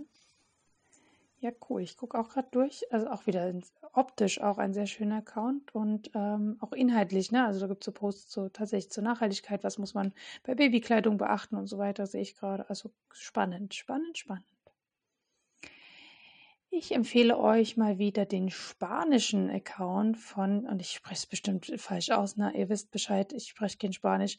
Casa Keni, Casa Kenina wahrscheinlich. Casa Kenina, nehme ich an. Ähm, hm. Und sie, ich hatte euch ja schon mal, die hatte ich ja schon mal so ein Mystery Stitch Along, also zum Sticken abgehalten und es gab wieder einen Post äh, zum Thema Halloween und unter dem Post stand, ich lasse mir das dann übersetzen, man kann nie zu früh über Halloween nachdenken, also scheint die ein extremer Halloween-Fan. Es gibt jedenfalls wieder ein Mystery ähm, Stitch Along, das finde ich immer sehr spannend. Ähm, bei Sticken, das ist so die letzte Challenge, der ich mich dann nach dem Stricken dann mal widmen möchte. Und das beobachte ich sehr gerne. Die hat ganz, also die stickt sowohl so klassisch kreuzstichmäßig, sowas so ein bisschen altbackenes, als auch sehr modern. Also es ist auch so ein, ein netter Account, wenn man sich für Sticken interessiert, ist allerdings Spanisch. Und wer kein Spanisch spricht, muss die Übersetzungsfunktion einfach benutzen. Und wen empfiehlst du als nächstes? Luise hat sich mal getraut, hier richtig viele Sachen aufzuschreiben. Ich finde das voll gut. Traut sich wohl keiner? Trauen sich selten Gäste, muss ich sagen. Trauen sich selten Gäste. Von daher freue ich mich, dass du Och, dich. Ich hätte noch mehr aufschreiben können, aber ich dachte, vier Stück reichen das. Mhm. ähm, genau, dann habe ich noch mit bei Middies aufgeschrieben. Ähm, die kommen, also ich weiß jetzt nicht, ich glaube, sie wohnt in Dresden. Ähm, würde ich behaupten, also auf jeden Fall auch lokal ähm, Nähe, in der Nähe von mir. Ähm, die habe ich erst bei Instagram entdeckt und dann ähm, zufällig mal auf einer Messe, weil es gab ja eine Messe letztes Jahr, ähm, die stattgefunden hat ähm, für Handmade-Sachen, ähm, wo wir auch waren. Die haben wir genutzt. Und da bin ich auch so ein bisschen rumgegangen und habe mir die anderen Händler angeguckt und dann war sie auch dabei. Und ähm, die macht so Makramee. Ähm, vor allem haben die so ich weiß, es waren früher mal zwei, ich weiß aber nicht, weil irgendwie hat sich da was geändert, wer das leitet und keine, also so richtig stecke ich da ja auch nicht drin. Ähm, und ähm, es ist sehr schön anzugucken und vor allem ist aber auch der Kontakt mit ihr wahnsinnig lieb. Also ähm, wir schreiben immer mal so über Instagram ähm, und man hat dann, man lernt einfach zwangsläufig Leute kennen, die aus der Branche kommen oder aus der ähnlichen Branche ähm, kommen und ähm, sie ist einfach wahnsinnig nett, ähm, unterstützt auch immer, also sie teilt auch gerne mal Beiträge, ähm, verlinkt einen, unterstützt einen, ähm, also in die Richtung. Ähm, und deswegen empfehle ich sie halt gerne. Also verkauft jetzt auch so ein bisschen Zubehör, das kam jetzt erst neu rein über die Lockdown-Zeit. Ähm, ähm, früher war es mehr Makramee, jetzt ist es auch so ein bisschen anderes Zubehör, so Anhänger hat es jetzt wohl auch was halt passt, ne, wenn man so, die machen, haben so Boxen gemacht aus ähm, dem Makramee-Garn. Ich kann das halt alles nicht. Ich Bobbin das, heißt das. Ich, genau, ich gucke mir das immer nur an und freue mich, aber ich kann es halt nicht. Und, genau, das wird dann gehäkelt sogar. Also ja, genau das, genau, das wird dann gehäkelt und es ist ähm, wahnsinnig schön anzugucken, aber ich gucke es mir halt immer nur an und freue mich. Mhm. genau, und auf jeden Fall ist sie auch lokal, also aus der Nähe und das finde ich halt immer toll und ja, eine sehr, sehr nette Persönlichkeit quasi. Es lohnt sich hinzugehen und ein genau. Abo dazulassen oder Herzchen. Ja. Genau, es ist nur online, ähm, aber. Genau, und äh, ich folge ja auch schon eine Weile und die hatten letztens auch so, oh, da haben sie irgendwie ihre Bestellung geklaut. Also das ja, gibt's doch gar nicht, ja. ne? Und also das ist da auch, da hat sie Pakete geliefert bekommen und der Paketboot hat die vor die Tür gestellt und im Hausflur wurden ja quasi die ganzen Pakete geklaut. Genau, sind wieder aufgetaucht. Ne? Ach, sind sie wieder aufgetaucht? Das habe ich ja. gar nicht mitgekriegt, aber immerhin. Ein also, da hat sie, es war ganz gruselig. Ja, ja also das wäre echt, das ist ja auch ein Umsatzverlust ohne Ende. Ne? Genau. Okay. Ähm, ich empfehle euch wieder mal den Account von Suvinitz. Suvinitz ist, glaube ich, eine, lasst mich lügen, dänische Designerin also es geht wieder um Stricken jedenfalls und das ist, ähm, die macht einfach tolle Sachen. Guckt euch das an, ihr müsst das nie nachstricken, aber das neue Tuchdesign ist einfach so schön. einfach schön zum Angucken. Und überhaupt, die ganze Farbgestaltung auf ihrem Account, ich mag das auch. Also ich habe noch nie was von ihr gestrickt. Ich weiß Leute, die von ihr stricken und auch von den Anleitungen sehr begeistert sind. Deswegen tut es mir gar nicht weh, sie zu empfehlen, weil ich weiß, kann man gut nachstricken. Aber ich gucke einfach auch nur, weil es so schön ist. Ne? Manchmal, manchmal ne, das manchmal Auge, manchmal braucht man das. Ja, ja. genau. Und du empfiehlst auch noch Dresden. Hier, Dresden ja, ist das nächste. Genau. Ähm, das ist Miss Fein. Die ist jetzt nicht im Backen, äh, nicht. das ist Miss Fein. Die backt, backt, tut backen die Backen tut, was auch immer. Tun ist immer ein schlechtes Wort, sagt mein Mann. Ja, das ist es auch. Sie Frau Fein backt halt. Genau, und zwar und so. wunderschöne Torten. Wir haben das auch selber schon bestellt, deswegen auch, äh, sie backt auch vegan, ne, was ja auch noch ähm, ne, so ein Thema war vorhin. ähm, und vor allem also ich kannte sie schon vorher, weil sie halt einfach wahnsinnig schöne Tortenkreationen macht. Ähm, auch so Cupcakes und sowas. Also ganz ähm, tolles Zeug. Man kennt es ja auch so von den Messen, die in Dresden stattfinden, was ja auch oft ähm, zum Cupcake, Torten, was auch immer, Kuchen stand. Ähm, und sie ist mir halt besonders jetzt über die Corona-Zeit auch aufgefallen und im Gedächtnis geblieben, weil sie immer sehr, sehr ehrlich war. Also weil sie eine der wenigen Selbstständigen war, die von Anfang an gesagt hat, dass das, ne, diese Tatsache, dass Geschäfte schließen müssen, ähm, dass man eingeschränkt wird in seiner Geschäftsfähigkeit, die bedeutet halt einfach auch, dass viele pleite gehen werden, ne, was halt zwangsläufig einfach so ist. Und sie hat auch immer ganz ehrlich gesagt, wie es um sie aussieht und das, obwohl sie ja schon ein paar Jahre länger als ich quasi am Start ist. Ähm, und auch durchaus auch schon richtig gute Zeiten quasi erleben durfte ähm, hat sie, wurde sie ja trotzdem auch hart getroffen. Die Gastronomie ja sowieso. Ne? Also das darf man ja auch nicht unterschätzen, wie es der Gastronomie ging. Ähm, sie war viel im, im Eventbereich unterwegs, was natürlich auch alles weggebrochen ist. Und ähm, das, sie war da immer sehr ehrlich und das fand ich halt also auch nicht anklagend oder so. Ne? Es gibt ja auch andere, die dann vielleicht auch schon ein bisschen so in eine Richtung abgedriftet sind, die ich jetzt auch nicht unbedingt so hilfreich finde, aber sie war halt in dem Punkt ehrlich, dass sie einfach gesagt hat, es kann sein, dass wir es als Unternehmen nicht überleben. Egal wie gut das Jahr 2020 oder 2021 noch wird. Ähm, es kann sein, dass es nicht alles ausgleicht, was an Verlusten in den letzten Monaten einfach ähm, reingefahren wurde. Und ähm, das fand ich halt immer sehr gut, weil ähm, manchmal fehlte das. Ne? So dass man gehört hat, es geht auch anderen schlecht, nicht bloß dir.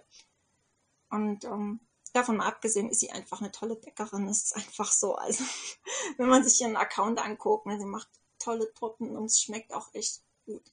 Also jeder, der ähm, Torten bei ihm möchte, sie ist aber schon relativ weit ausgebucht und sie nehmen wohl auch nur Bestellungen bis Oktober an, weil sie nicht wissen, wie es danach weitergeht.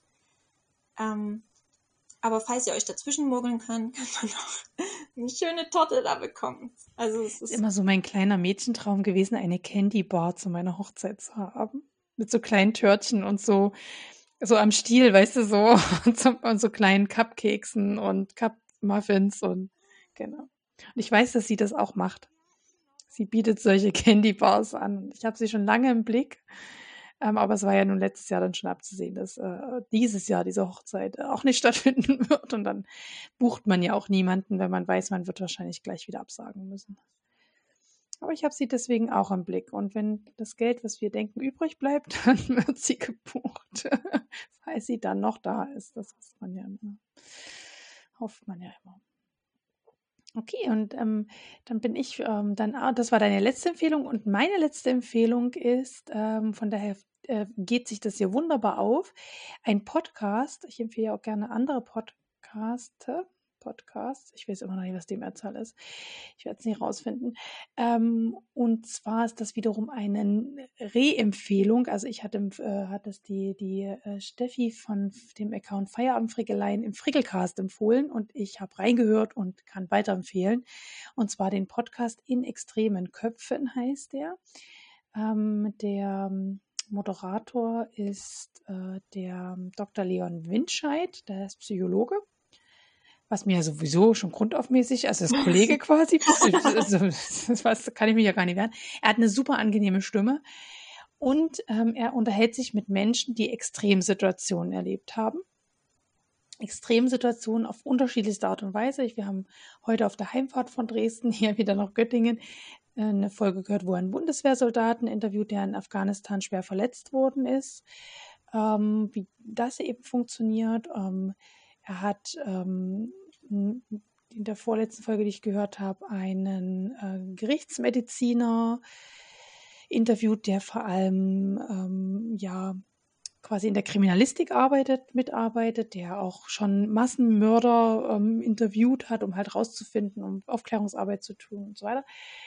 Ähm, und das ist einfach total spannend, weil einmal die Leute, die er interviewt, sehr polarisierend natürlich sind in ihrer Haltung, in ihrer Meinung, in dem, was sie getan haben oder eben noch nicht tun. Und er wiederum aber das so gut einordnet aus seiner psychologischen Perspektive. Also es gibt dazwischen, zwischen diesen Interviewteilen immer das, ich könnte mir vorstellen, dass das für Leute, die nicht Psychologie studiert haben, vielleicht auch nervig sein könnte, aber ich ich habe das Gefühl, ein Kollege spricht zu mir, deswegen finde ich es überhaupt nicht nervig. Der hat dann immer wie so Break, wo er nochmal zusammenfasst, was jetzt die letzten 20 Minuten gesprochen worden ist und wo er das nochmal einsortiert aus psychologischer Perspektive. Und das finde ich total genial. Also für mich auch eine Auffrischung von so Basiswissen, was ich ja gelernt habe, was man aber nicht mehr jeden Tag im Berufsalltag braucht. Und gleichzeitig ist es einfach total ähm, spannend. Also gut, ich habe das ja zu meinem Beruf gemacht, in Köpfe von anderen Leuten. Also das, die Haltung anderer Leute zu verstehen, also nie reinzugucken, aber zu verstehen und eine, einen alternativen Lösungsweg anzubieten.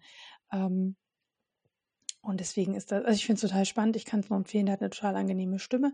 Er spricht keine Triggerwarnung aus, was ich ein bisschen schwierig finde, aber was man vielleicht bei diesem Podcast sowieso erwarten kann, ähm, dass das einfach eintriggern kann, jedes Thema. Ne? Er hat auch über Beziehungen ähm, einen, einen Podcast gemacht. Also es geht nicht immer nur um Tod und Sterben, so, ne? um das mal so zu sagen. Ähm, es geht auch um Extremsportler und so Zeug, also die Leute, die einfach extreme Sachen machen. Ne? Und was und de, ihm geht es im Interview darum, rauszufinden, wie ticken die quasi. Was haben die an sich, damit die solche Extremsituationen aushalten.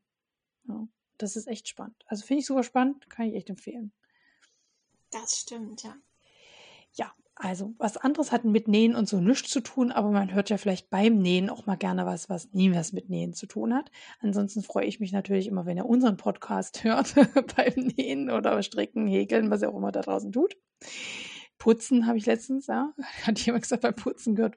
Oder beim Spaziergang mit dem Hund, ja. Das sind auch schöne Dinge. Ich freue mich auch mal zu hören, wo man es hört. genau, kommen wir zu unserer letzten Kategorie. Termine, Termine, Termine.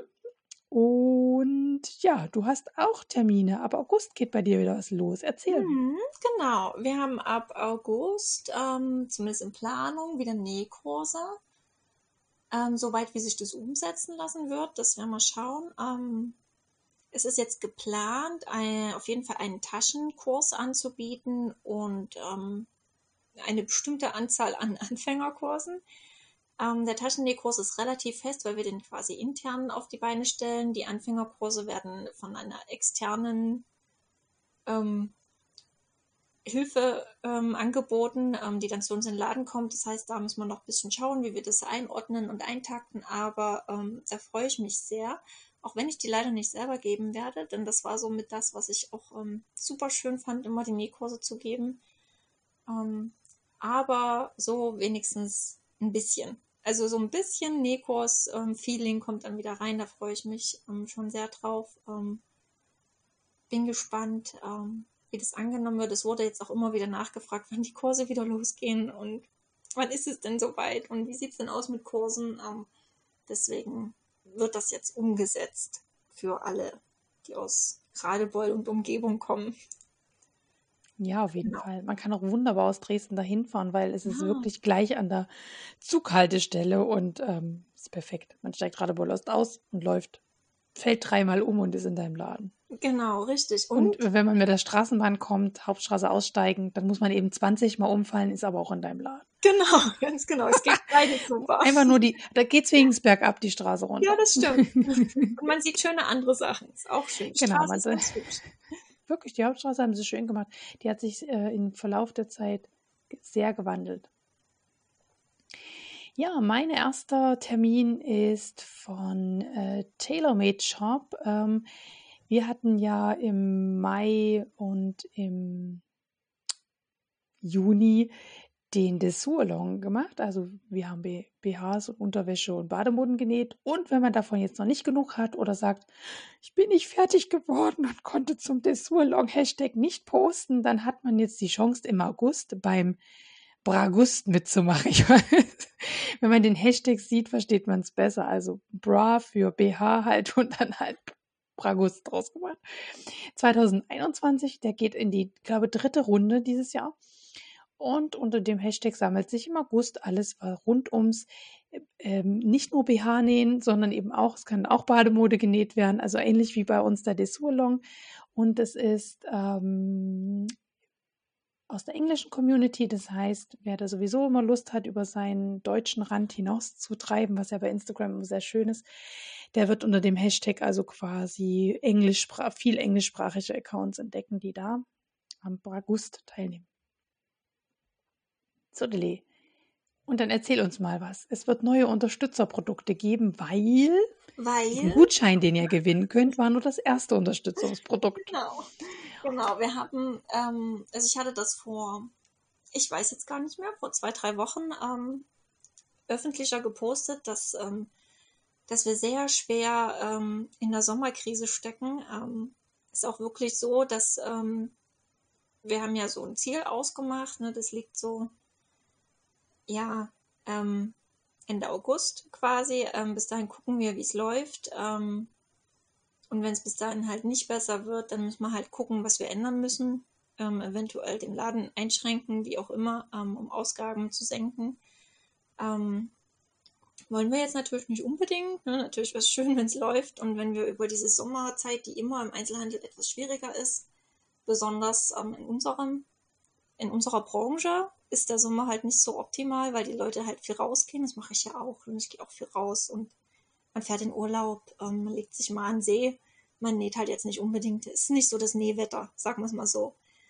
Ähm, das ist natürlich unpraktisch, wenn man aus einer sechsmonatigen Schließzeit kommt. Das muss ich echt so sagen. Ähm, es geht uns nicht gut. So. Und deswegen haben wir uns überlegt, wir machen, ähm, wir versuchen einfach diesen Umstand zu ändern. Wir haben natürlich auch, ihr könnt auch einfach bei uns einkaufen, ne? das ist auch hilfreich auf jeden Fall. Könnt einfach shoppen oder bestellt online, ist auch immer Unterstützung. Ähm, wir haben uns halt so ein Crowdfunding ähm, überlegt, ähm, wo man bestimmte Produkte bekommt oder einfach nur so uns unterstützen kann für eine virtuelle ausgedachte Umarmung. Unsererseits könnt ihr uns auch unterstützen. Ähm, wie gesagt, dann gibt es diesen Gutschein ähm, der hilft uns insofern, dass er erst ab nächsten Jahr eingelöst werden dürfte. Ähm, was für uns halt gut ist. Ähm, es ist auch tatsächlich so gewesen, dass die Leute, als der Laden wieder geöffnet hat, ähm, in Scharen angerannt sind, um ihre Gutscheine, die sie zu Weihnachten bekommen haben, auszugeben, was ja jedem sein gutes Recht ist. Dann hätte ich niemals ähm, abgestritten, was natürlich für uns als Laden ähm, nicht sonderlich lukrativ war, muss man echt so sagen. Weil man ähm, keinen Umsatz damit generiert in diesem Moment. Ne? Im Normalfall ist das egal, das gleicht sich aus.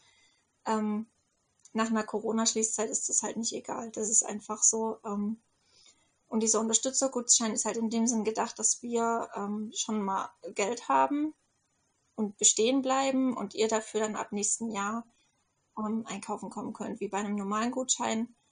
Ähm, genau, und somit helfen wir uns quasi gegenseitig. Ihr bekommt einen schönen Gutschein und wir bekommen ein bisschen Geld, um über die Zeit zu kommen. Ähm, so war der Gedanke dahinter.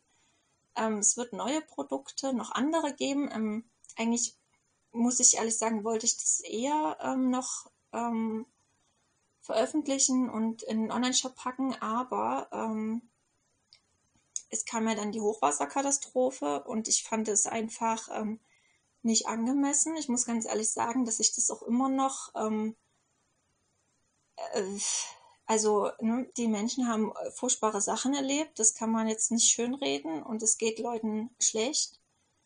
Ähm, die haben alles verloren, was man nur überhaupt verlieren kann. Nicht bloß ähm, Hab und Gut, ne, sondern auch Menschen, alles. Ne? Ähm, und es, es, ging mir halt schon auch sehr nah. Ähm, und deswegen konnte ich halt einfach nicht mich hinstellen und sagen, ja, wir werden vielleicht schließen müssen, wenn das so weitergeht, ähm, weil ich das im Verhältnis einfach nicht ähm, angemessen fand. So, und deswegen habe ich das erstmal ein bisschen gelassen ähm, ändert halt nichts an der Tatsache, dass ich nicht schließen will und deswegen trotzdem versuche, ähm, über die Zeit drüber zu kommen. Das ist, ja, also es ist immer noch so ein Abwägen, dass man sich denkt, mein Gott, anderen geht's doch viel schlechter als dir. Andererseits ähm, will man jetzt auch nicht einfach so aufgeben. Ähm, wo man es schon bis hierher geschafft hat, denkt man sich halt, vielleicht schaffst du es ja noch noch zwei, drei Monate und dann geht's wieder ordentlich oder wie auch immer. Ne? Kein, also weit planen tun wir gerade nicht, aber ähm, wir versuchen es zumindest und deswegen wird ab nächste Woche ähm, werden ähm, Sommerstoffpakete online gehen. Ähm, das hatten wir schon mal gemacht. Das waren so Überraschungspakete, die kamen auch ähm, ziemlich gut an so in der Welt der Community. Ähm, und da ja jetzt langsam so die Winterware reintrödelt, die ja schon auch länger vorbestellt ist, ähm, dachten wir uns, wäre das so eine gute Möglichkeit, nochmal so ein paar Stoffpakete zu packen und Überraschungspakete zu verschicken ähm, mit ähm, Sommerstoffen. Also es sind dann wirklich so maritime Muster, ähm, vielleicht auch ein bisschen Musselin, was ja auch so ein typischer sommerlicherer Stoff ist. Ähm, alles so in die Richtung. Ähm, genau, das wird dann ab nächste Woche online gehen. dann sollen ähm, genau, dann wollte ich ein paar Anleitungen ähm, noch fertigstellen. Ein paar habe ich schon fertig und würde die halt in meinen Online-Shop packen. Und dann kann man halt selber entscheiden, was man dafür geben möchte. Ähm, das sind halt kleinere bis größere Sachen, alles Mögliche, ähm, was man so, ne, was man so lernen kann, wenn man anfängt mit Nähen. Ähm, das wären so die Sachen, die ich eigentlich als YouTube-Video zeigen wollte, aber derzeit einfach nicht schaffe. Ähm, würde ich dann quasi als Anleitung hochpacken und dann kann man ähm, selber entscheiden. Man kann das auch kostenlos runterladen, ist auch in Ordnung. Man kann aber auch 500 Euro dafür geben, auch toll. ähm, sowas in der Richtung. Ähm, es wird Zubehörpakete geben. Und ähm, wir werden auch die eine oder andere Sache versteigern, die wir ähm, für den Laden angefertigt haben als Anschauungsprodukt. Ähm, zum Beispiel haben wir, könnt ihr ja mal schauen, bei uns auf dem Instagram-Kanal mal eine Bluse gezeigt, die wurde aus einem Bordürenstoff gemacht. Ähm, da sind so Blümchen drauf, ähm, jetzt so Rollon vorne und keine Ahnung, sieht ganz zauberhaft aus. Ein zauberhaftes Stück, ein Unikat in der Größe 36, damit sie meiner Puppe passt. Und das wäre zum Beispiel so eine Sache, die wir ähm, als Unterstützerprodukt ähm, rausgeben würden dann. Mhm. Genau, und ähm, wir würden uns sehr freuen, wenn ihr uns etwas unterstützt, ähm, mhm. egal wie. Genau, und auf, dein, auf, der, auf eurer Homepage kann man ja auch gucken, was quasi euer Ziel ist. Ähm, an eine Summe zu generieren, weil das ist so ähnlich dann wie so ein Crowdfunding. Da macht man so eine Summe und also ihr habt da so Staffelungen drin, wenn so und so viel Geld zusammenkäme, dann könntet ihr das und das anbieten, wenn so und so viel Geld zusammenkäme. Und das finde ich eigentlich auch ganz schön, weil dann kann man auch gucken, okay, äh, für was unterstützt man? Ne? Also was sind eure Pläne? Ne? Das ist, das macht ihr da auch sehr transparent. Genau. Und wir nennen nochmal das Codewort für alle, die, einen Unterstützergutschein. Aber Achtung, die Luisa hat es ja gesagt, der ist dann erst ab nächsten Jahr einsetzbar. Ne? Aber dafür hat man ihn dann gewonnen ne? und musste nicht selber in die Tasche greifen. Ich greife in die Tasche. Ähm, und das Codewort ist Radebull. So. Ich habe auch noch ein paar Termine ähm, oder Empfehlungen, wie auch immer. Das, das kann man ja so oder so sehen. Ähm, ein hier aus dem Lokalen ähm, die Nadelzeile und Achtung an alle Göttinger, die Nadelzeile, die haben ihren Laden zugemacht. Die gibt es nur noch online. Und ich leider gibt, also es gibt nur einen kleinen Zettel und auch im Blog von denen ist nur diese Tatsache benannt, warum und weshalb. Wir können uns schon denken, dass Corona da eine Rolle spielt.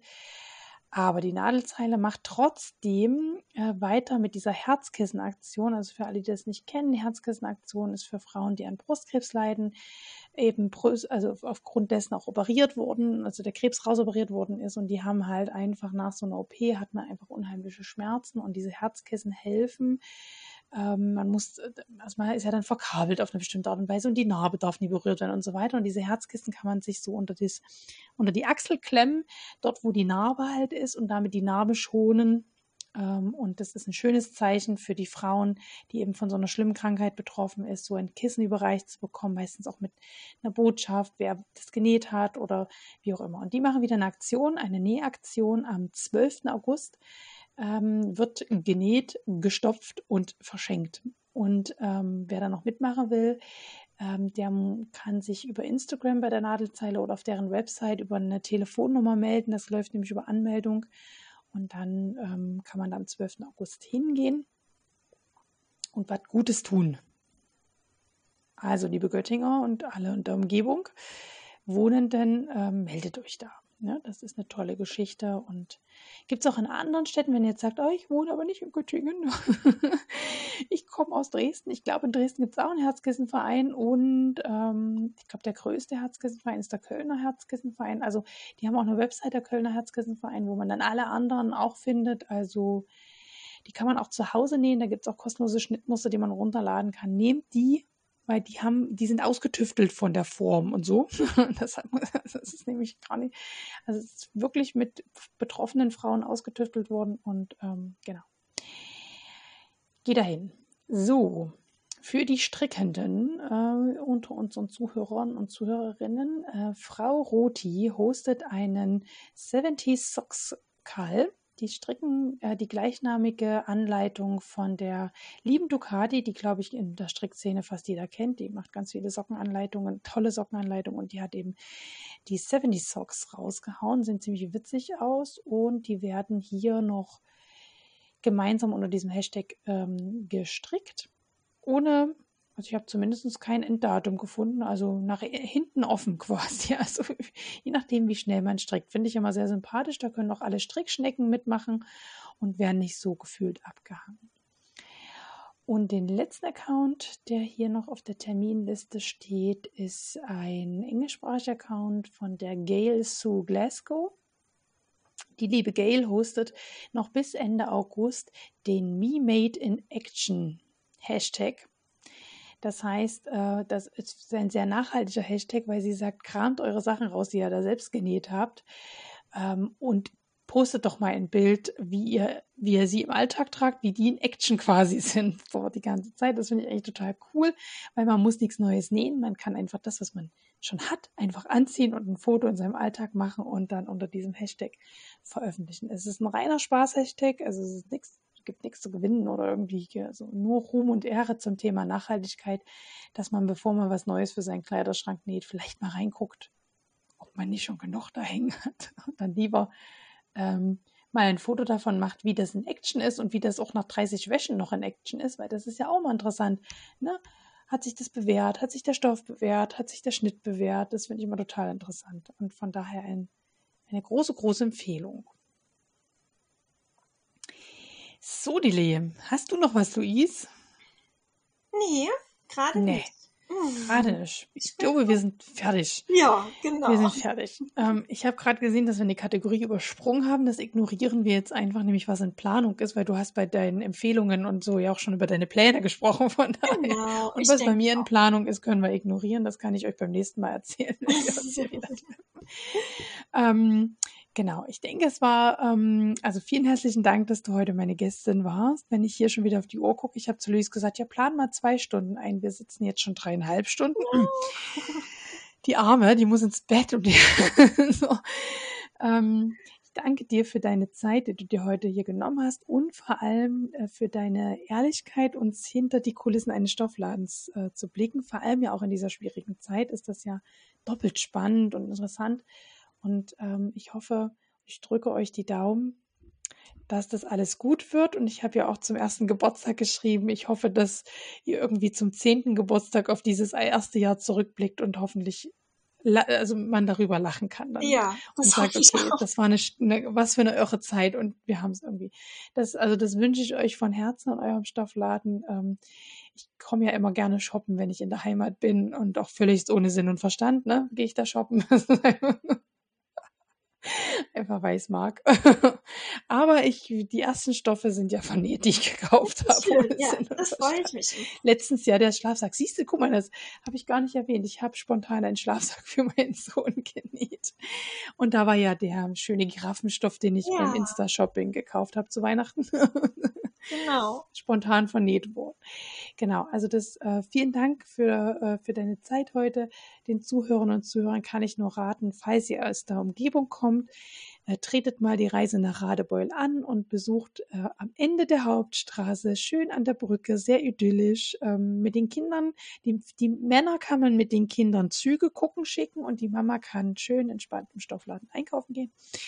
Ähm, oder eben auch die Mütter können mit den Kindern Züge gucken gehen und die Herren, die nähenden Herren, die es ja auch gibt, können im Stoffladen einkaufen gehen. Ja, das geht Blöd auch. ist, wenn beide nähen, dann. Aber wir haben einen ähm, kleinen Kindermaltisch, dann können die Kinder sich hinsetzen. Stimmt, stimmt. Also nehmt die Kinder mit rein in den Laden. Ja, ist kein Problem. Ähm, und äh, shoppt euch glücklich. Oder wenn ihr nicht aus dieser äh, Ecke kommt, dann geht mal auf, ähm, das verlinke ich auch in den Shownotes nochmal, den Online-Shop, geht in den Online-Shop. Dort findet ihr alle Produkte, die ihr ähm, im Laden kaufen könnt, auch online. Und wenn ihr sagt, ich komme nicht klar mit so einem Online-Shop, ist das, ich finde da die Produkte nie, ich schaffe das nicht. Hat Luis sogar eine Handynummer, wo man eine WhatsApp-Nachricht schicken kann und sagen kann, ich suche das, hast du das? Und dann Genau. Oder nee, man da nicht. auch eine Antwort. Ne? Dann kriegt man ein Foto mit einer Antwort. Also nutzt diese Kanäle, wenn ihr mögt. Ähm, und äh, beteiligt euch an diesem Unterstützerprojekt. Ähm, ich glaube, das ist eine gute Sache. Und ja, bleibt uns gewogen, erzählt uns, wo ihr uns hört, denkt an das Gewinnspiel und geht mal auf Louis Instagram-Account. Vielen Dank fürs Zuhören heute. Wenn euch der Podcast gefällt, dann würde ich mich über ein Abo freuen und über eine positive Bewertung auf iTunes und Spotify. Vielen Dank, bis bald, eure Claudia. ich glaube, du hast es gar nicht gesagt, stimmt. Und für mich ist das so selbstverständlich. Ja. Ja. Genau. Also, produced.de. Genau. Eine Mischung aus produzieren und du selbst produzierst, ja. Richtig. Das so habe ich, das das haben wir schon mal in einem Insta-Live, ähm, glaube ich, ähm, Ja, das erzählt. stimmt. Ja. Also falls ihr noch nicht, falls ihr wissen wollt, wie Louise aussieht, bei mir auf dem Kanal gibt es auch ein Instagram Live von der H&H mit ihr, wo wir das ausgewertet haben, was wir da digital erlebt haben und da kann man gucken, wie Louise aussieht. Ja, man jetzt das sagt, war da muss ich mir mal angucken, die Frau. kann man sie dort Es auch erleben. aber generell viele Fotos von mir im Internet. Das ist, Ich denke auch. Ich glaube, ja, ich denke, man kann sich ein Bild von dir machen. genau. Ja, Also vielen spannend. herzlichen Dank. Es hat viel Spaß gemacht. Danke dir. Tschüss. Tschüss.